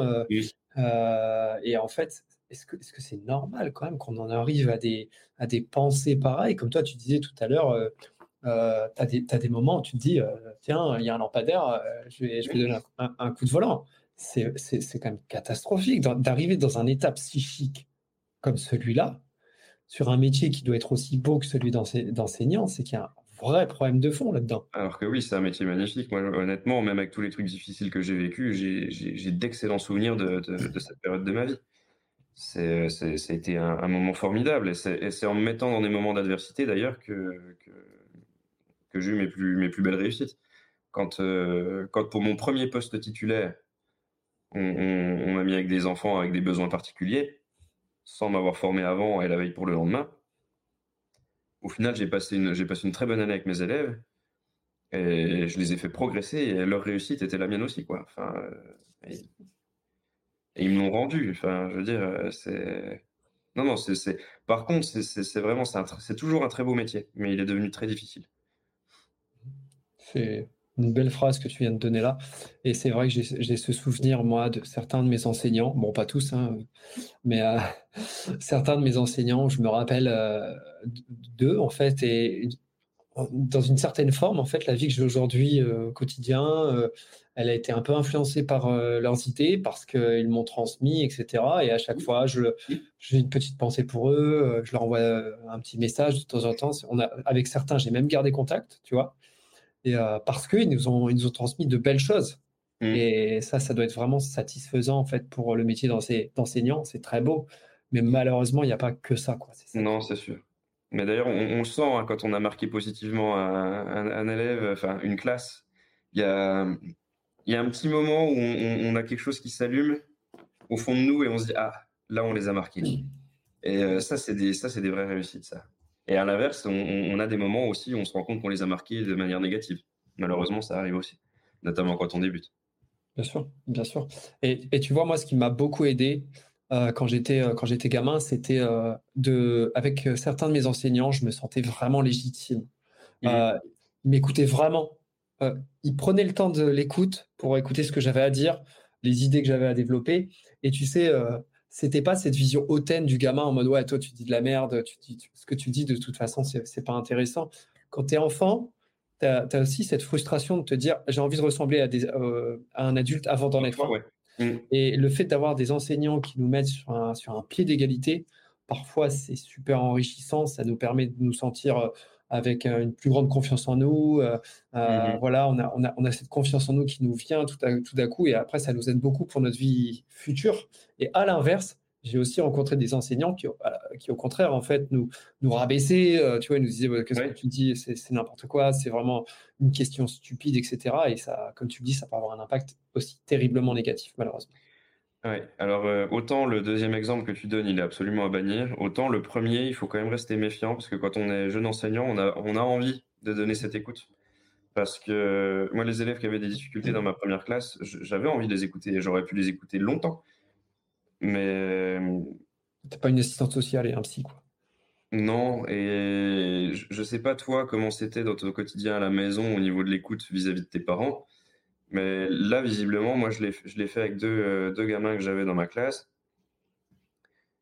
Et je pense que quand bien même ils étaient, ils étaient aimés par leurs parents et tout, c'était pas la question, ils étaient peut-être pas écoutés comme ils voudraient l'être, comme ils auraient voulu l'être. Et comme moi je le faisais, ils me monopolisaient littéralement et j'arrivais plus, j'arrivais plus à rien. Donc c'est assez compliqué. On a envie hein, de faire au mieux notre, notre taf et tout, mais parfois, pour bien le faire et se répartir équitablement entre tous les gamins, on ne peut pas toujours donner cette écoute alors que ce serait l'idéal. Je suis d'accord. Mais tu vois, il y a des enseignants euh, qui, ont, qui ont su aussi marquer la limite. Tu sais, ok, d'accord, je te, je te, donne ton écoute, je te donne mhm, euh, mhm. une forme de confiance. Par contre, hop, il y a cette limite-là. Et ça apprend aussi à l'élève euh, de se dire, ok, d'accord, je peux aller jusque-là, je ne peux pas aller au-delà de ça Mmh. parce que sinon, ça ne va pas aller, parce que sinon, on va avoir ça comme impact négatif, etc. Et moi, j'avais des enseignants comme ça qui, qui, nous laissaient faire certaines choses, qui nous donnaient une forme de liberté. Mais mmh. par contre, dès que tu dépassais la limite, bah alors là, tu le savais tout de suite. ouais. tu passais un sale quart d'heure, tu vois. Euh, et ça, ça nous aide vraiment en fait à, connaître aussi les limites, à savoir qu'est-ce qu'on peut dire, qu'est-ce qu'on peut pas dire, sur mmh. quoi on peut, on peut aller et là où il faut s'arrêter, apprendre à s'arrêter, c'est aussi important, je pense. bah oui, carrément, ouais. Et euh, toi, donc, tu as ce côté gratifiant qui t'est resté quand même. Mais dans ce cas-là, qu'est-ce qui t'a poussé véritablement à quitter l'éducation nationale en dehors de ce qu'on a dit là, ici?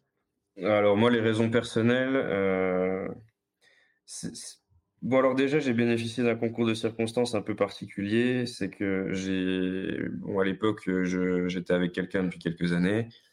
J'avais eu mon concours sur Lyon. Il était question qu'on retourne dans notre région natale. Euh, donc j'avais demandé une mutation que je n'aurais jamais dû avoir parce que je n'avais pas les points suffisants pour l'obtenir.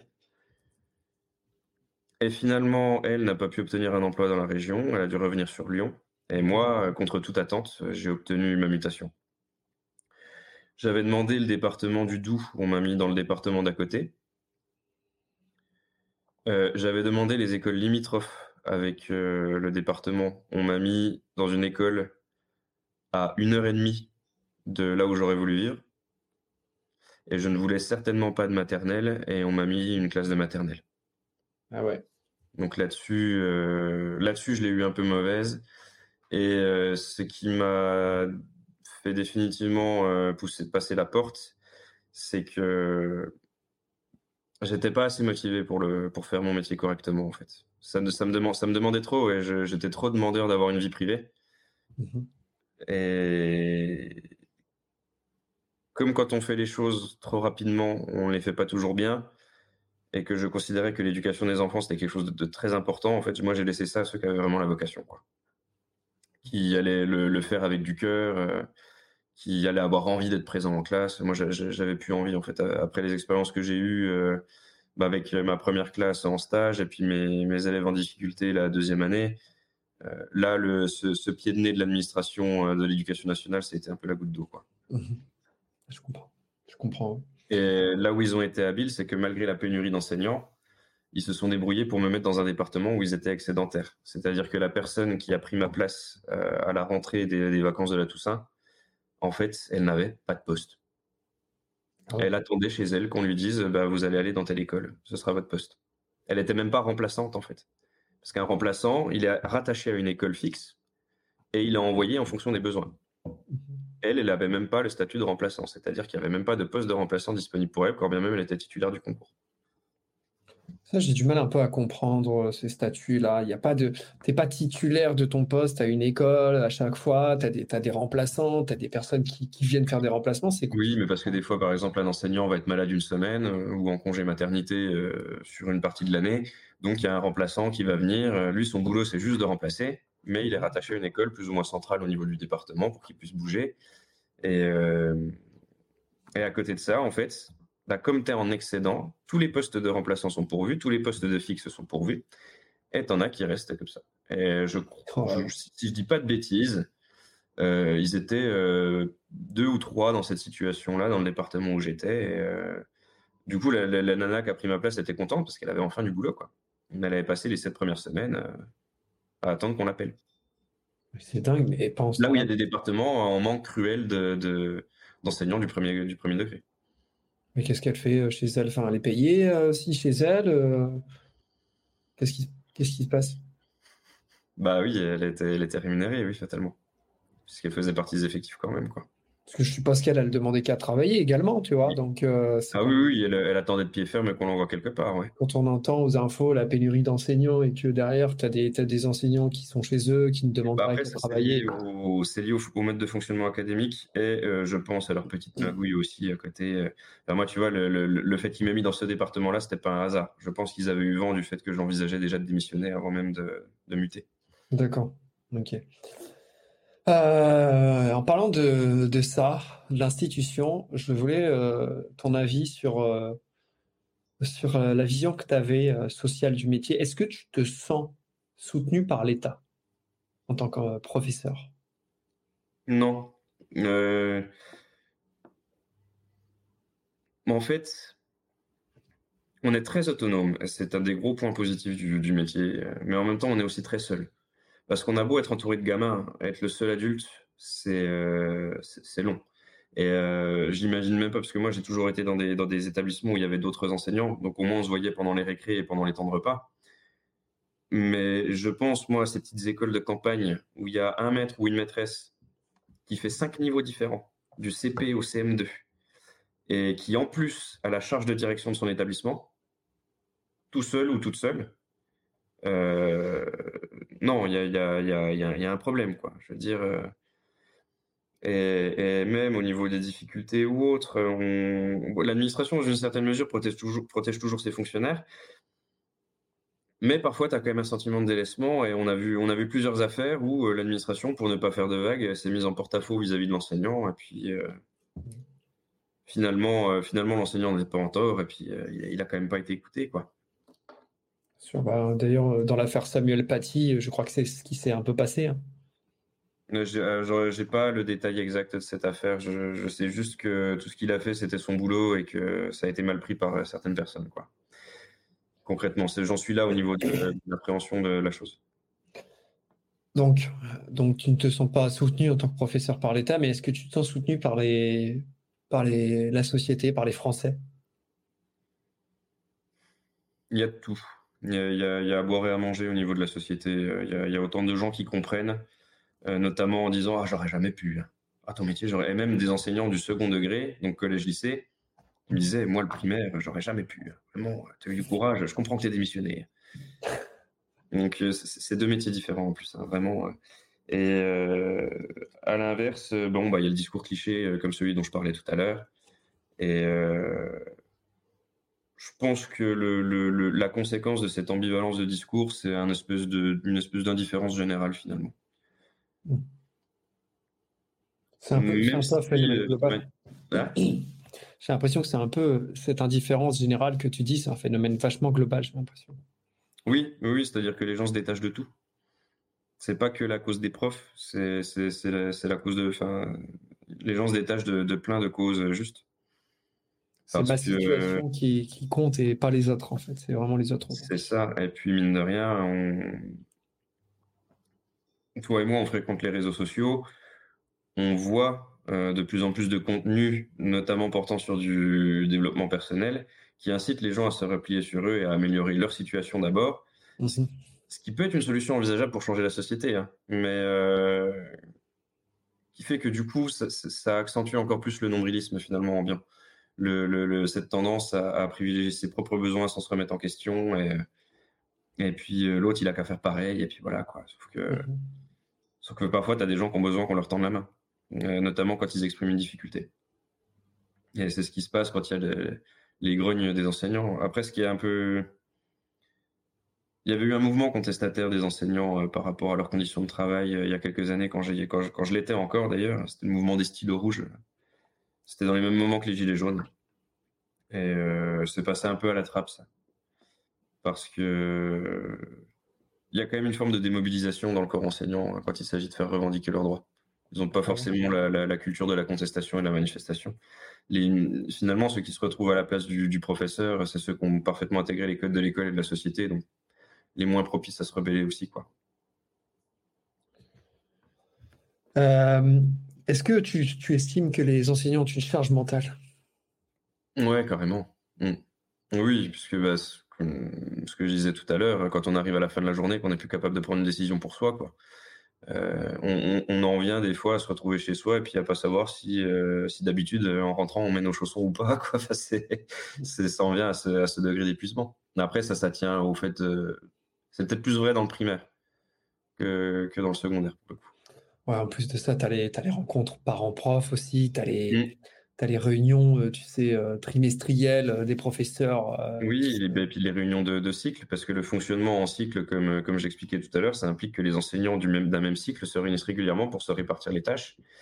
Et il y a même des réunions entre l'élémentaire et le, collège, parce que j'ai parlé de trois cycles de trois ans, sauf que première section, deuxième section, troisième section, ça fait un cycle. CP, CE1, CE2, deux cycles. CMA, CM2, sixième. En fait, la sixième est inclue dans le troisième cycle de l'école primaire. Pour la transition. Pour faire une jonction exactement avec le second degré. Sauf que ça complexifie encore un peu plus l'organisation pour se réunir. Tu m'étonnes. Généralement, du coup, ça se fait sur le mercredi après-midi, qui est normalement un temps euh, réservé à la préparation, aux corrections, etc. C'est très compliqué. Euh, est-ce que, c'est, est-ce que je voulais soulever aussi un autre point, c'est le, manque de liberté euh, dans la façon d'enseigner. Est-ce que c'est un problème pour toi? Parce que je sais qu'à la faculté, notamment, il y a une liberté totale des professeurs de, faire leurs cours. Il y a même une liberté d'opinion, on va dire. De, voilà, les, professeurs peuvent, peuvent donner leur opinion. Euh, bon, après, libre ou pas d'être d'accord avec ça. Mais toi, qu'est-ce que tu en penses de ça? Sur la liberté de, d'enseigner, la liberté de choix pédagogique, je pense qu'elle est quand même présente. Et la part de contrainte tient au fait qu'on, qu'on a plusieurs matières à enseigner et qu'il ne faut pas les négliger. C'est surtout ça qui est important. Après, ce qui est compliqué, c'est sur le nombre d'heures. Parce que je pense, pour le coup, que plus, en primaire, plutôt que d'avoir un enseignant qui va être vraiment naze pour enseigner la, la, musique comme, comme je l'ai été, j'aurais bien, en fait, moi, j'aurais bien aimé qu'on me donne le choix de ne pas faire du tout musique et que je mette à profit ce temps-là pour, euh, pour leur enseigner les sciences de manière vachement plus ludique, par exemple. Et euh, parce que c'est quand même, on est face à de l'humain et c'est nécessaire de prendre en compte la part d'humanité de l'enseignant avec ses défauts et ses points forts pour que justement ils mettent l'accent sur ses points forts aussi, dans le premier degré notamment à cause de, de, la multiplicité des matières. Parce qu'on va pas se mentir, un, gamin qui sait pas jouer de la flûte en sortant de primaire, de toute façon, il va pas savoir plus en jouer au collège, parce que je, crois qu'on a tous ce souvenir du prof de musique au collège qui était pris au sérieux par personne et qui, euh, enfin, un peu malheureux d'ailleurs, hein, c'est dommage, mais Enfin voilà, il y, a, cette notion-là finalement. Est-ce que c'est si important que ça de, de, de, de mettre un point d'orgue sur certaines matières à ce qu'elles soient, à ce qu'elles soient enseignées de, bout en bout? Je ne pense pas. Je pense que la musique en primaire peut déjà être une affaire d'écoute et d'ouverture d'esprit, de travail de l'ouverture d'esprit, avant que ça devienne une véritable pratique. D'accord. après, c'est mon avis personnel sur, euh, sur la répartition des matières. C'est pareil, l'anglais, c'est très important de le parler très tôt. Mais euh, moi, j'étais une pine pour enseigner l'anglais. Je, n'aimais pas leur apprendre ça. Et pourtant, j'adore parler anglais. Mhm. Mais je n'aimais pas leur apprendre ça. moi, j'aurais préféré euh, leur faire faire un peu plus de, d'écriture, en fait, française. Euh, parce que ça, pour le coup, il y a besoin de le bûcher. Et avant de multiplier les matières, ça serait peut-être bien que sur le disciplinaire, on ait des, on a des enfants qui soient carrés. Quoi. Parce que les derniers tests internationaux, à chaque fois, on dégringole. D'autant plus que, bon, tu vas au collège, au lycée, tu as un prof d'anglais qui fait l'anglais, tu as un prof de français qui fait du français, tu as un mm. prof d'histoire qui fait de l'histoire. Vous faites un peu tout ça, donc c'est vraiment un rôle qui est très compliqué. C'est ça. Et euh, si on prend l'exemple de l'anglais, euh, moi j'ai appris l'anglais uniquement à l'école. J'ai eu, j'ai eu une intervenante en anglais qui venait de temps en temps dans la semaine euh, pour, pour nous familiariser avec ça, moi quand j'étais gamin en primaire. Mais par contre, les vrais cours d'anglais, je les ai eus euh, à compter du collège. Et même n'ayant jamais vécu en Angleterre, je suis capable de tenir une conversation élaborée avec un anglophone.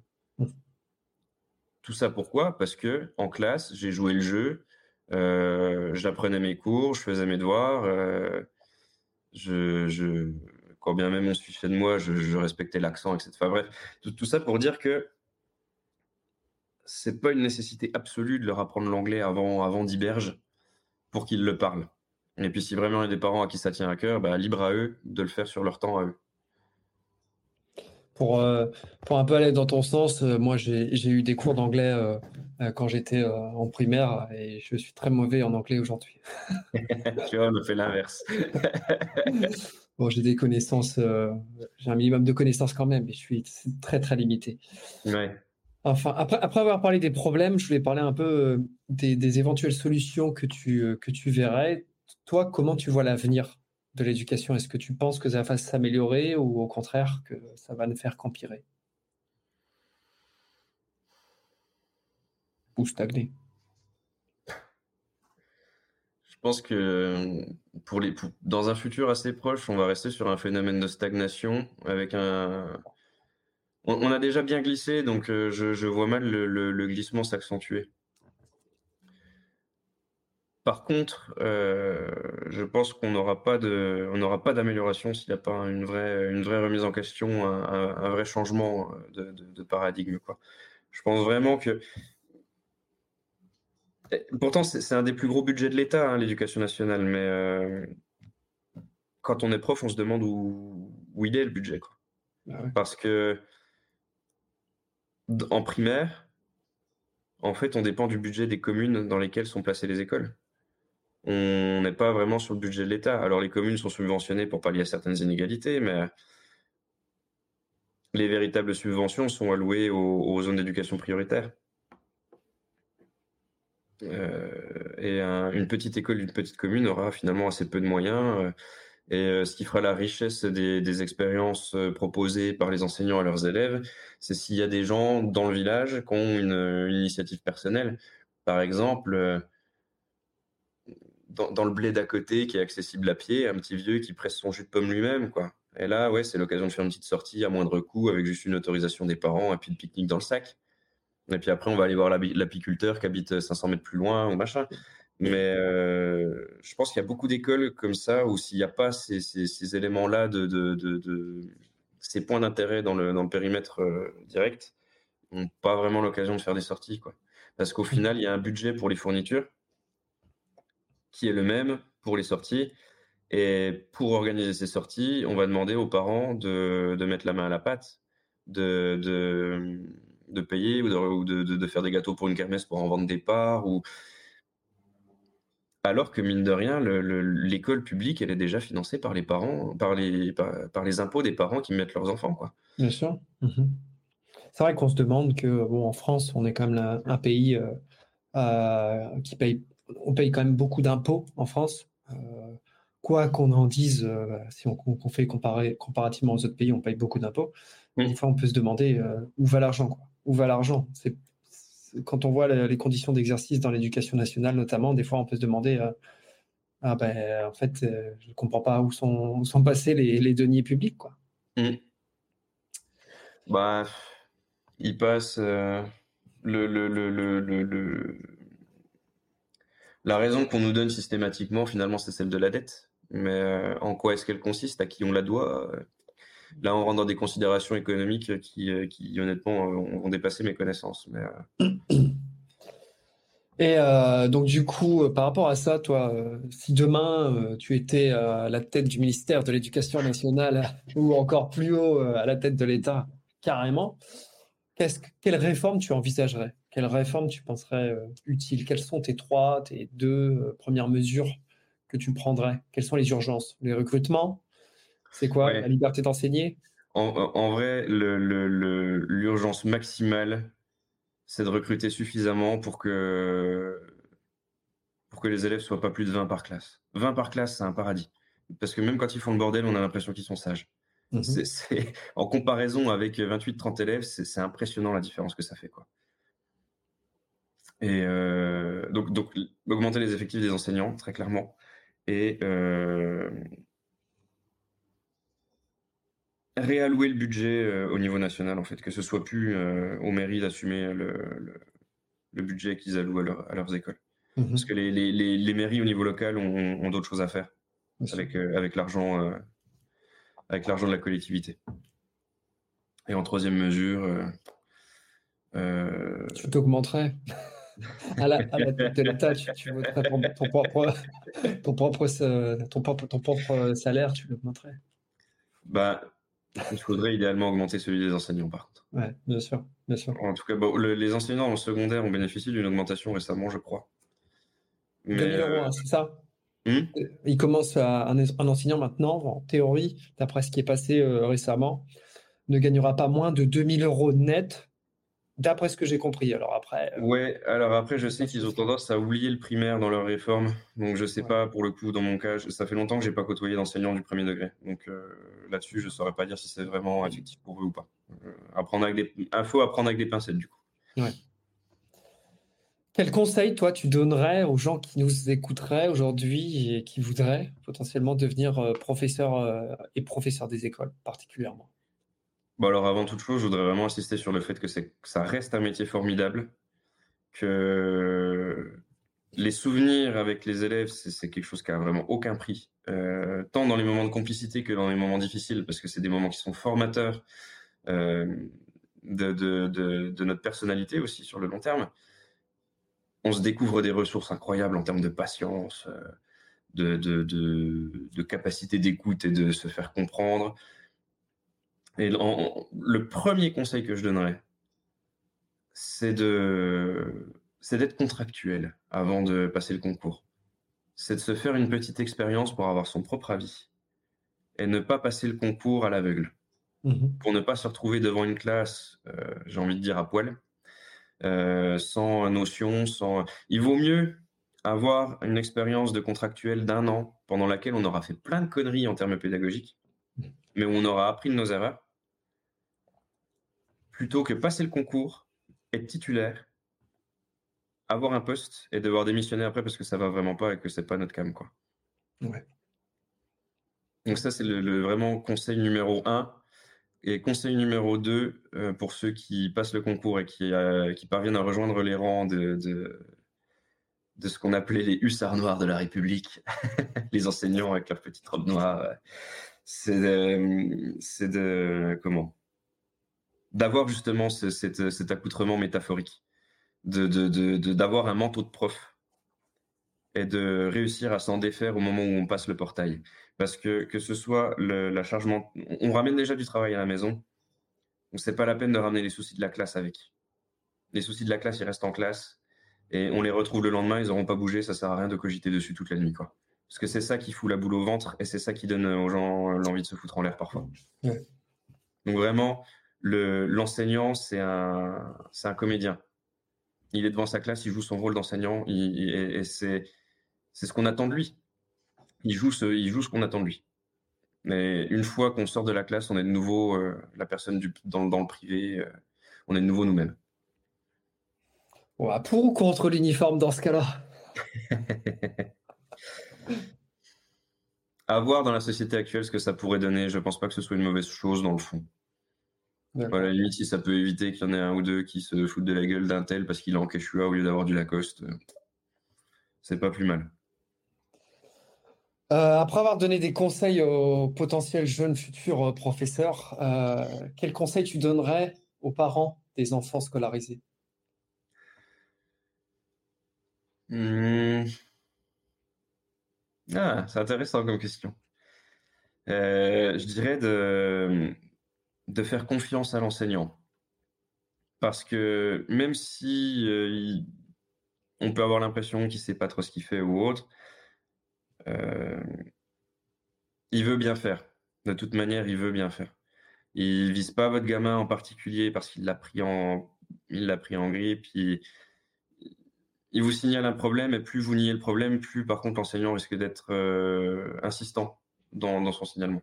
Il mm-hmm. faut, vraiment être à l'écoute, ne pas prendre personnellement ce qu'il peut, ce peut vous dire, parce que c'est toujours dans l'intérêt du gosse et un peu dans, dans son intérêt à lui aussi pour pouvoir euh, enseigner dans de bonnes conditions. Mais euh, ils sont très peu nombreux, ceux qui rejoignent l'éducation nationale en se disant je vais avoir plein de vacances. Ceux qui rejoignent l'éducation nationale, c'est des idéalistes qui veulent euh, donner quelque chose à, des gamins, qui veulent les, élever spirituellement et intellectuellement. Donc, tout ce qu'ils vont dire ou faire va être dans ce sens si c'est maladroit, il faut leur dire, mais il faut pas mal le prendre. Parce que c'est pas le but de la démarche du prof. D'accord. Euh, bah écoute, euh, Julien, je vois qu'on arrive dangereusement aux deux heures euh, d'enregistrement, donc ah c'était passionnant de, parler avec toi. Je vais juste te lancer sur un, sur un sujet d'ouverture qui m'intéresse. les écrans chez les élèves, alors c'est positif ou négatif? Moi, je vais être catégorique là-dessus, c'est carrément négatif. Euh, quand bien même ça peut être un super outil pédagogique et tout, euh, non, non, non, non, non. Parce que l'écran, c'est l'occasion beaucoup trop belle pour pas que le gamin s'emmerde. Mm-hmm. Et euh, c'est important de s'emmerder. Parce que quand on se retrouve adulte, on, traverse toute une période dans la vie à partir du moment où on fait des études, où on est dans une espèce de frénésie où on n'arrête pas. Quoi. On, a des devoirs, des cours, des, parfois des travaux, des, des jobs à côté. Et ensuite, on commence à travailler et parfois on retrouve ces moments de calme et bah, qu'est-ce qu'on fait si on n'est pas en train de scroller euh, sur notre téléphone? On, on, peut se retrouver à fixer le mur et à pas savoir quoi faire quand on s'ennuie. Et c'est là que les, les, ruminations, les cogitations arrivent. Et en fait, chez un enfant, c'est pareil. Mm-hmm. Un gamin qui ne sait pas s'ennuyer, il va se retrouver dans un mal-être absolu. Et justement, en classe, dans les moments où il va s'emmerder, plutôt que de dessiner sur un coin de feuille ou autre, bah, il va s'agiter parce que ce qui se passe à l'intérieur de son cerveau, ça va, ça va être de l'agitation et il va pas savoir la gérer, il va pas savoir l'extérioriser sainement. Et, c'est faisable de, ne pas mettre ses enfants devant un écran. Par contre, ça demande beaucoup de boulot en tant que parent. c'est moi j'ai l'exemple d'un couple d'amis qui ont deux enfants et mon Dieu, ils sont H24 avec. Et je me dis, ça doit être éreintant. Mais quand je vois comment sont leurs gamins, je vois la différence en fait avec. Même quand le gamin est exposé quoi, une heure par jour à un écran de smartphone ou de tablette. Eux, s'ils ont une demi-heure dans la journée ou trois quarts d'heure devant un écran de télé après les repas, genre 20 minutes après les repas, histoire d'avoir un temps de pause, c'est le grand maximum. Sinon, euh, sinon, les parents sont avec le plus possible, quoi. C'est bien parce que ça fait écho aussi euh, avec ce que tu disais comme conseil aux parents. Euh, moi, j'ai croisé des enfants qui sont omnubilés par les écrans, ils sont sur TikTok, tu sais, à scroller, etc. Mmh il y en a beaucoup, hein, il y en a énormément, énormément. bon, je ne veux pas faire mon vieux con euh, voilà, en disant que ça, les nouvelles technologies, c'est pas bien, mais je pense qu'effectivement, il y a des conséquences qu'on mesure pas encore bien chez les, enfants, et notamment chez les jeunes enfants, de ces technologies-là, euh, où le cerveau sécrète toujours de la dopamine de mmh. plus en plus, tu sais, c'est cette fameuse hormone du bonheur. Et euh, après, on se retrouve avec un enfant, potentiellement, j'imagine, qui, qui, qui, se retrouve dénué d'attention et de volonté face à une activité euh, de la vie courante, quoi. Aller jouer dehors, euh, aller jouer au ballon, ça, désintéresse. Moi, je me souviens quand on, quand on était gamin, on n'avait pas les écrans, on allait, on allait sonner euh, chez, chez notre pote du village pour lui demander si s'il voulait aller faire un foot. D'ailleurs, on avait bah le, père ou la mère qui disait c'est qui voilà, donc tu allais chercher. Allais comme ça, en plus, tu savais qu'avec qui le gamin parlait ou traînait. C'est ça, c'est ça. C'était pas Jean-Michel, 55 ans, se fait passer pour un enfant de 8 ans euh, clair. sur TikTok, quoi. C'est clair. Il y, a, un vrai, vrai enjeu là. Je pense, euh, d'ailleurs, euh, pourquoi pas en parler sur ce podcast avec un, avec un spécialiste. Mm. Ce, serait, ce serait vraiment, vraiment intéressant. Mais ouais, je pense que les nouvelles technologies n'ont pas que du bon, n'ont pas que du mauvais, c'est sûr. Mais après, il y, a une, chose qui est intéressante à soulever, c'est que quand les, livres se sont démocratisés au 19e, on en disait un peu la même chose. Mais il y, a une, nuance à apporter sur cet argument, c'est que le livre n'implique pas une interaction avec l'inconnu. Et on, on, connaît le contenu d'un livre euh, quand on, là où on ne connaît pas du tout le contenu d'Internet. Bien sûr, et d'autant plus qu'un bouquin, ça, ça, demande quand même du temps. Ça demande une persévérance d'action. Tu sais, tu ouvres ton bouquin, euh, si ton bouquin est fait 300, 350 pages, si tu es un, lecteur débutant, bah, tu vas mettre du temps pour le finir, donc ça va te demander de la persévérance. Euh, tu vas te plonger, ça va faire aussi fonctionner ton imagination.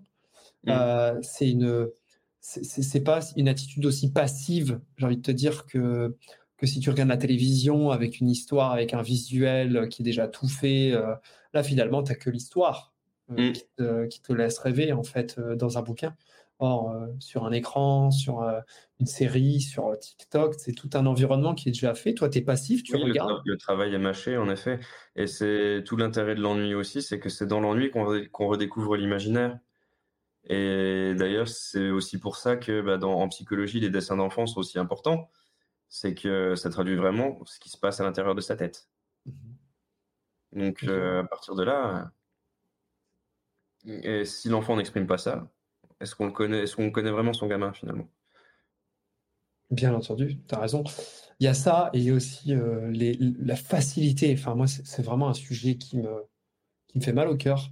La facilité d'accès pour les enfants à des contenus pornographiques sur Internet, c'est d'une facilité. J'ai plus, j'ai plus le chiffre en tête, mais il y a une proportion, une proportion affolante des moins de 11 ans qui ont déjà eu accès à des, à des films porno je, suis exactement tombé sur cette euh, statistique.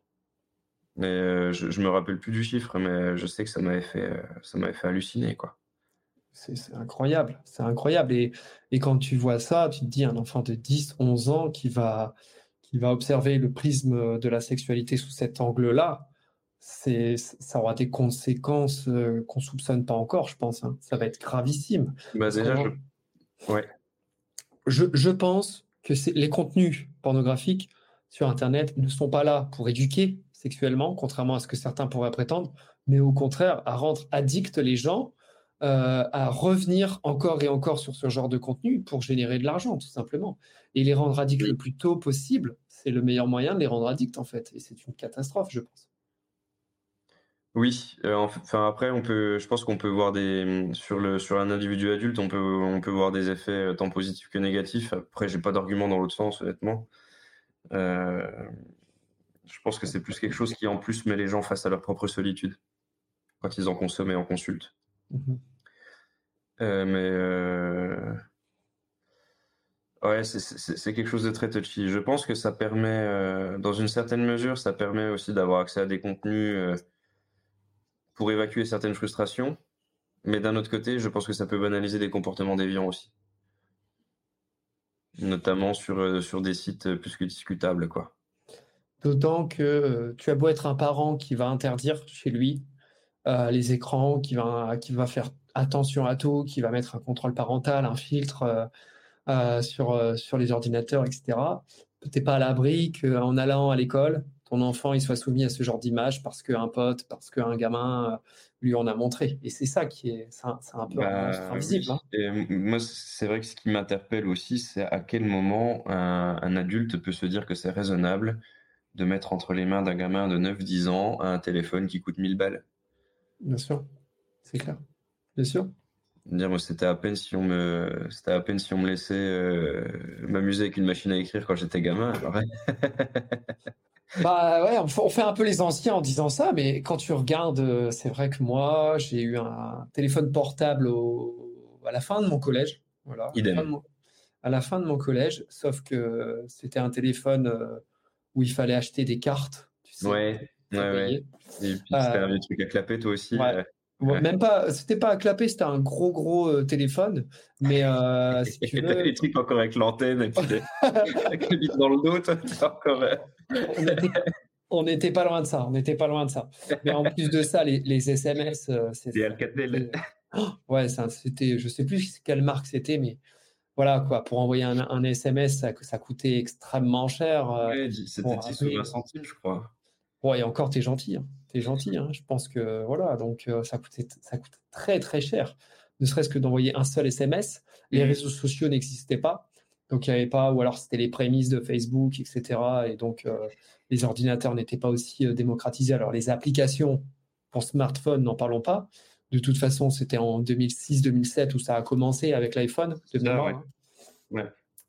Et, euh, et donc, on n'avait pas ce genre de problématique. Aujourd'hui, les gamins, ils, ont, ils arrivent en sixième, ils ont TikTok, ils ont Instagram, euh, ils ont tout, tout ça, quoi. Et puis, heu, c'est très con, mais les les appareils maintenant ont des des appareils photo intégrés Ouais, et heu, qu'est-ce qu'un gamin bourré d'hormones fait avec un appareil photo?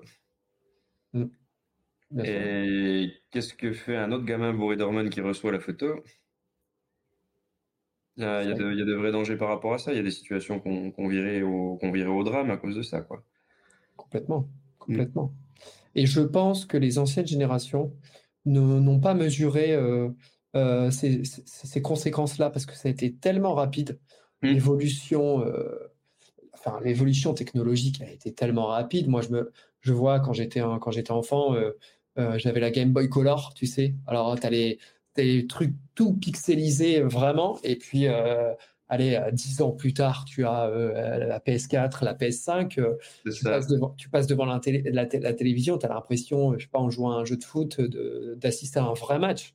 Ça a vraiment tellement évolué, tellement rapidement, que les anciennes générations qui n'ont pas du tout été dedans, euh, n'ont pas du tout perçu ces enjeux-là, en fait. Et donc, du coup, euh, bah, Après, ils avaient, euh, ils, ils en percevaient les dangers, mais plus par peur de l'inconnu.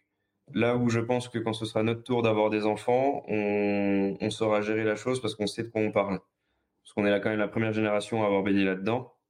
La génération suivante, eux, ils ont tellement baigné dedans euh, sans aucun contrôle que pour le coup, eux, ils vont, c'est eux qui auront connu les plus grosses dérives vis-à-vis de ça. tu penses, Et euh, ouais. Ah oui, oui, ceux qui ont, ceux qui ont 20 ans aujourd'hui, euh, c'est euh, c'est ceux qui ont vraiment baigné dedans depuis tout gosse qui, euh, et qui voient bien, euh, je pense qu'ils voient très bien ce que ça a donné, quoi. Et on, mine de rien, c'est eux qui, par exemple, sur les réseaux sociaux, avaient un réseau social euh, plutôt public, un profil plutôt public, et euh, ce qu'ils appelaient, c'était sur Instagram, je crois, et ils appelaient ça le Finstagram. C'était l'Instagram pour les vrais, avec le- le- leur vraie communauté dans, la, vraie vie, quoi. et là où ils mettaient vraiment des, trucs en, lien avec qui ils étaient eux-mêmes. Je trouve ça marrant que pour pallier un peu à ça, ils avaient leur, du coup leur, leur compte privé et leur compte public, et finalement c'est un peu une redite de, de la persona, tu sais, qu'on adopte quand on évolue dans des milieux sociaux, etc., et de qui on est chez nous quand on est tout seul, mais sur le net, quoi. C'est donc je pense que ça va se réguler de toute manière sur le long terme. Quand on, quand on veut sortir d'un extrême, on rebascule dans l'autre avant de trouver un point d'équilibre. Moi, je pense qu'on n'a pas encore atteint l'extrême, parce que je pense que là, il y a l'arrivée de l'intelligence artificielle, où beaucoup d'entre nous, je pense, beaucoup d'entre nous ne mesureront pas totalement euh, les enjeux qui vont se jouer dans les prochaines décennies par rapport à ça. Tu sais, euh, chaque génération a des nouveaux enjeux. Mmh. Euh, là, il y a l'intelligence artificielle qui va se développer beaucoup, beaucoup. C'est déjà, déjà bien développé, mais je pense que ça va se développer encore les prochaines années. Mm. Et je pense que nos générations ne mesureront pas encore la conséquence que ça aura sur les nouvelles. Et euh, est-ce que c'est pas un éternel recommencement? Est-ce que c'est pas euh, se voiler la face que de dire euh, que de dire ça? Je ne sais pas, mais moi je, je pense qu'on n'a pas encore atteint le paroxysme.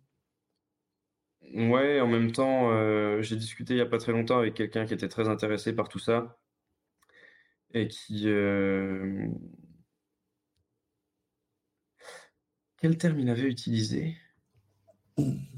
C'est pas la convergence, mais c'est un terme qui ressemblait un petit peu. Euh, où en gros, euh, on allait arriver quand même assez rapidement à un nouveau point culminant en termes de technologie et que soit ça allait apporter une espèce d'harmonie un peu globale, soit ça allait au contraire nous pousser à l'effondrement total.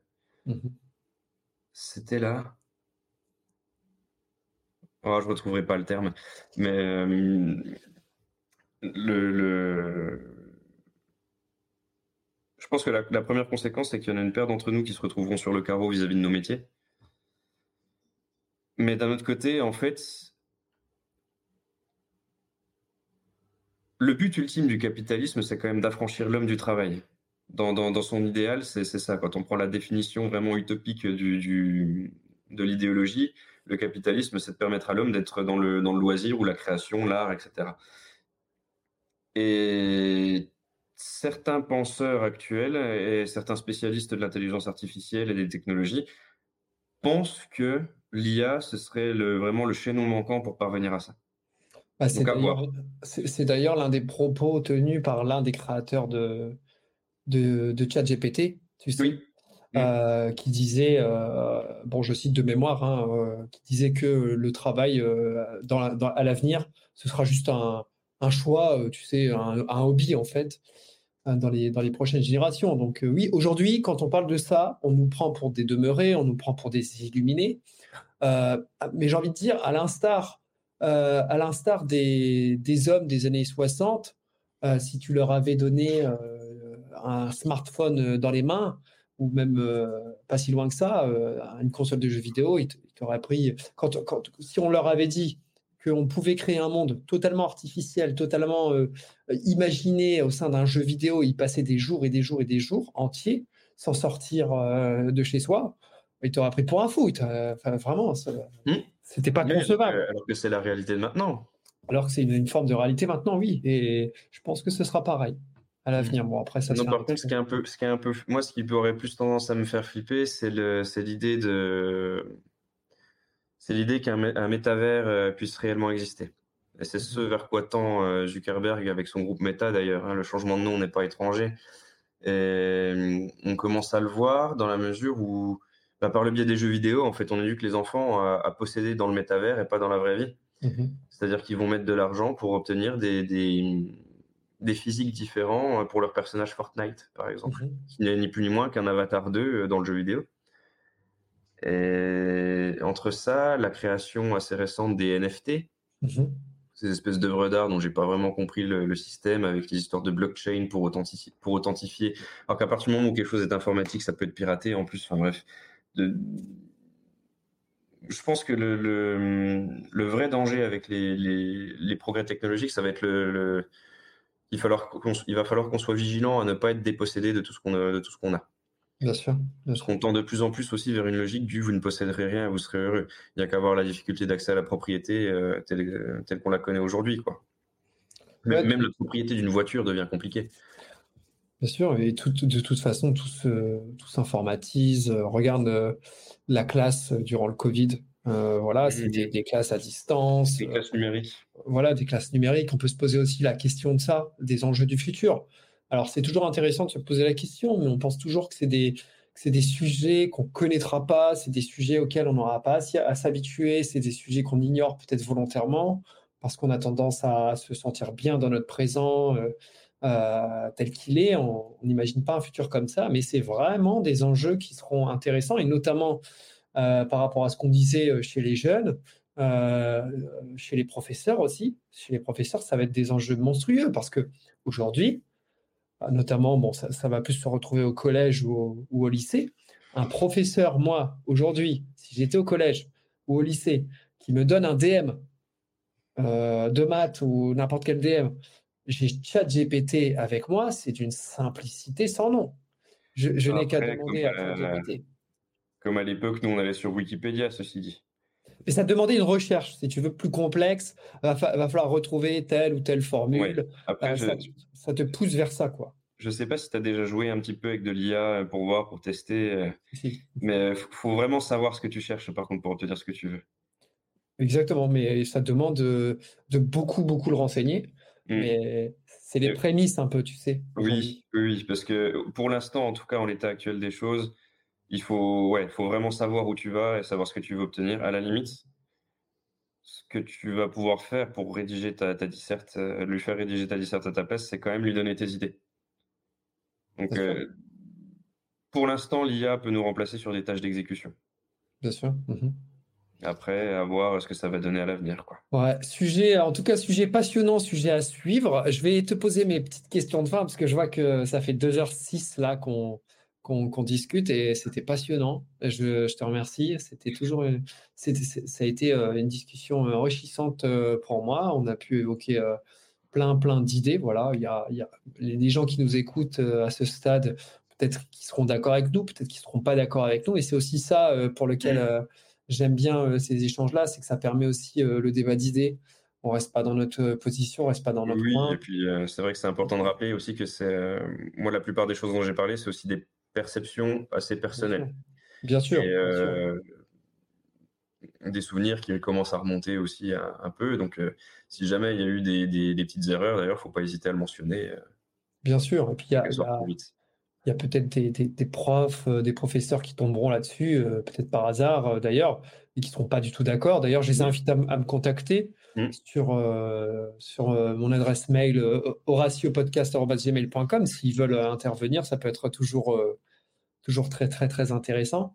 Et euh, voilà, il n'y a, pas de problème. On est ouvert à d'autres perspectives, à d'autres euh, considérations. Et c'est toujours euh, dans cet intérêt-là que, je fais ce, format-là. Donc, je voulais te demander en question de fin, que, est-ce, que, qu'il y a quelqu'un qui t'a, qui t'a, toi, inspiré personnellement? Ça peut être quelqu'un de connu, ça peut être quelqu'un de pas connu. Voilà. En termes de, de personnes vraiment que, que, que qui m'ont inspiré de manière directe. Il y aura eu. Euh,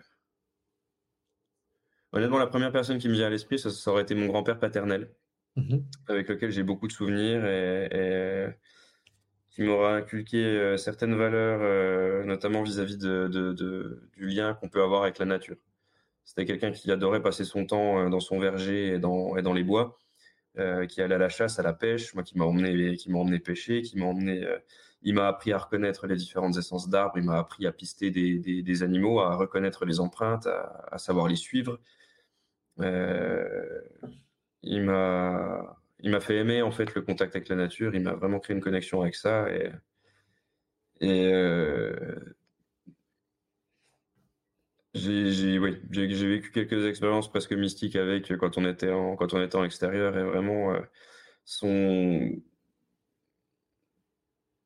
sa façon de se tenir, euh, émotionnellement parlant, son, sa mentalité, son ouverture, son savoir, sa sagesse. Enfin, c'est vraiment quelqu'un qui présente énormément de qualités dont je m'inspire au quotidien. Lui, et puis, ben, mon grand-père, mon grand-père maternel pour d'autres raisons, mais que j'ai pas forcément, que je préfère garder pour moi, pour le coup. D'accord. Ok, très bien. Est-ce que, excuse-moi, je te laisse finir.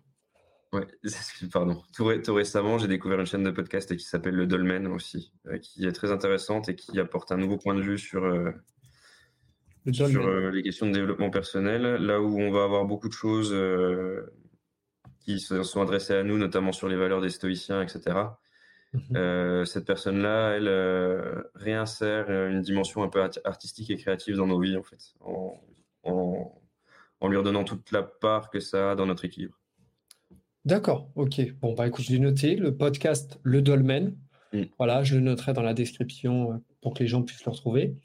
Et je voulais te demander si tu avais un livre ou alors une série ou un film ou, ou, les trois à me recommander. Euh, je dis assez peu, mais euh,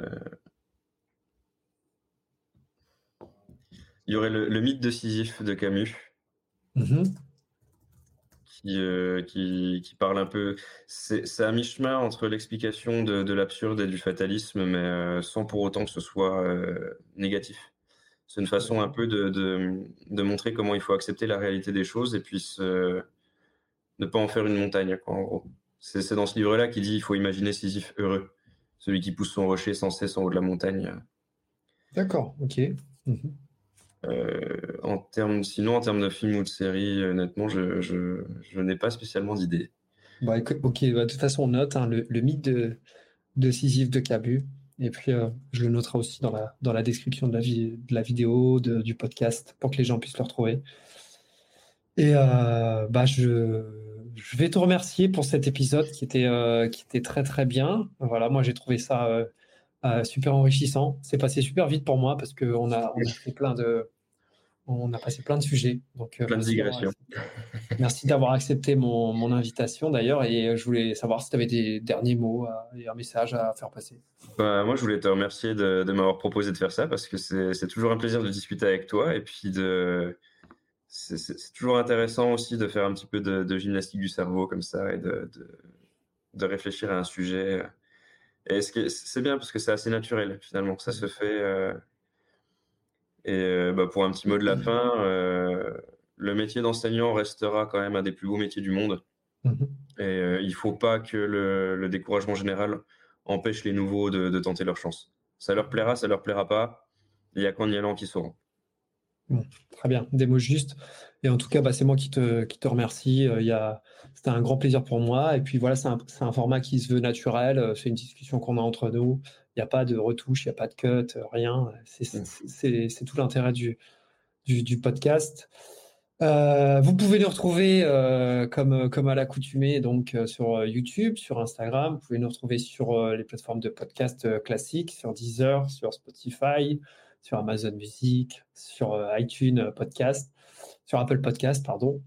Et voilà, je vous dis à la, à la prochaine. Et puis, Julien, je te remercie euh, d'être d'être passé sur, sur l'émission. Bah, merci à toi pour l'invitation. Merci. Allez, à la prochaine et à bientôt. À bientôt.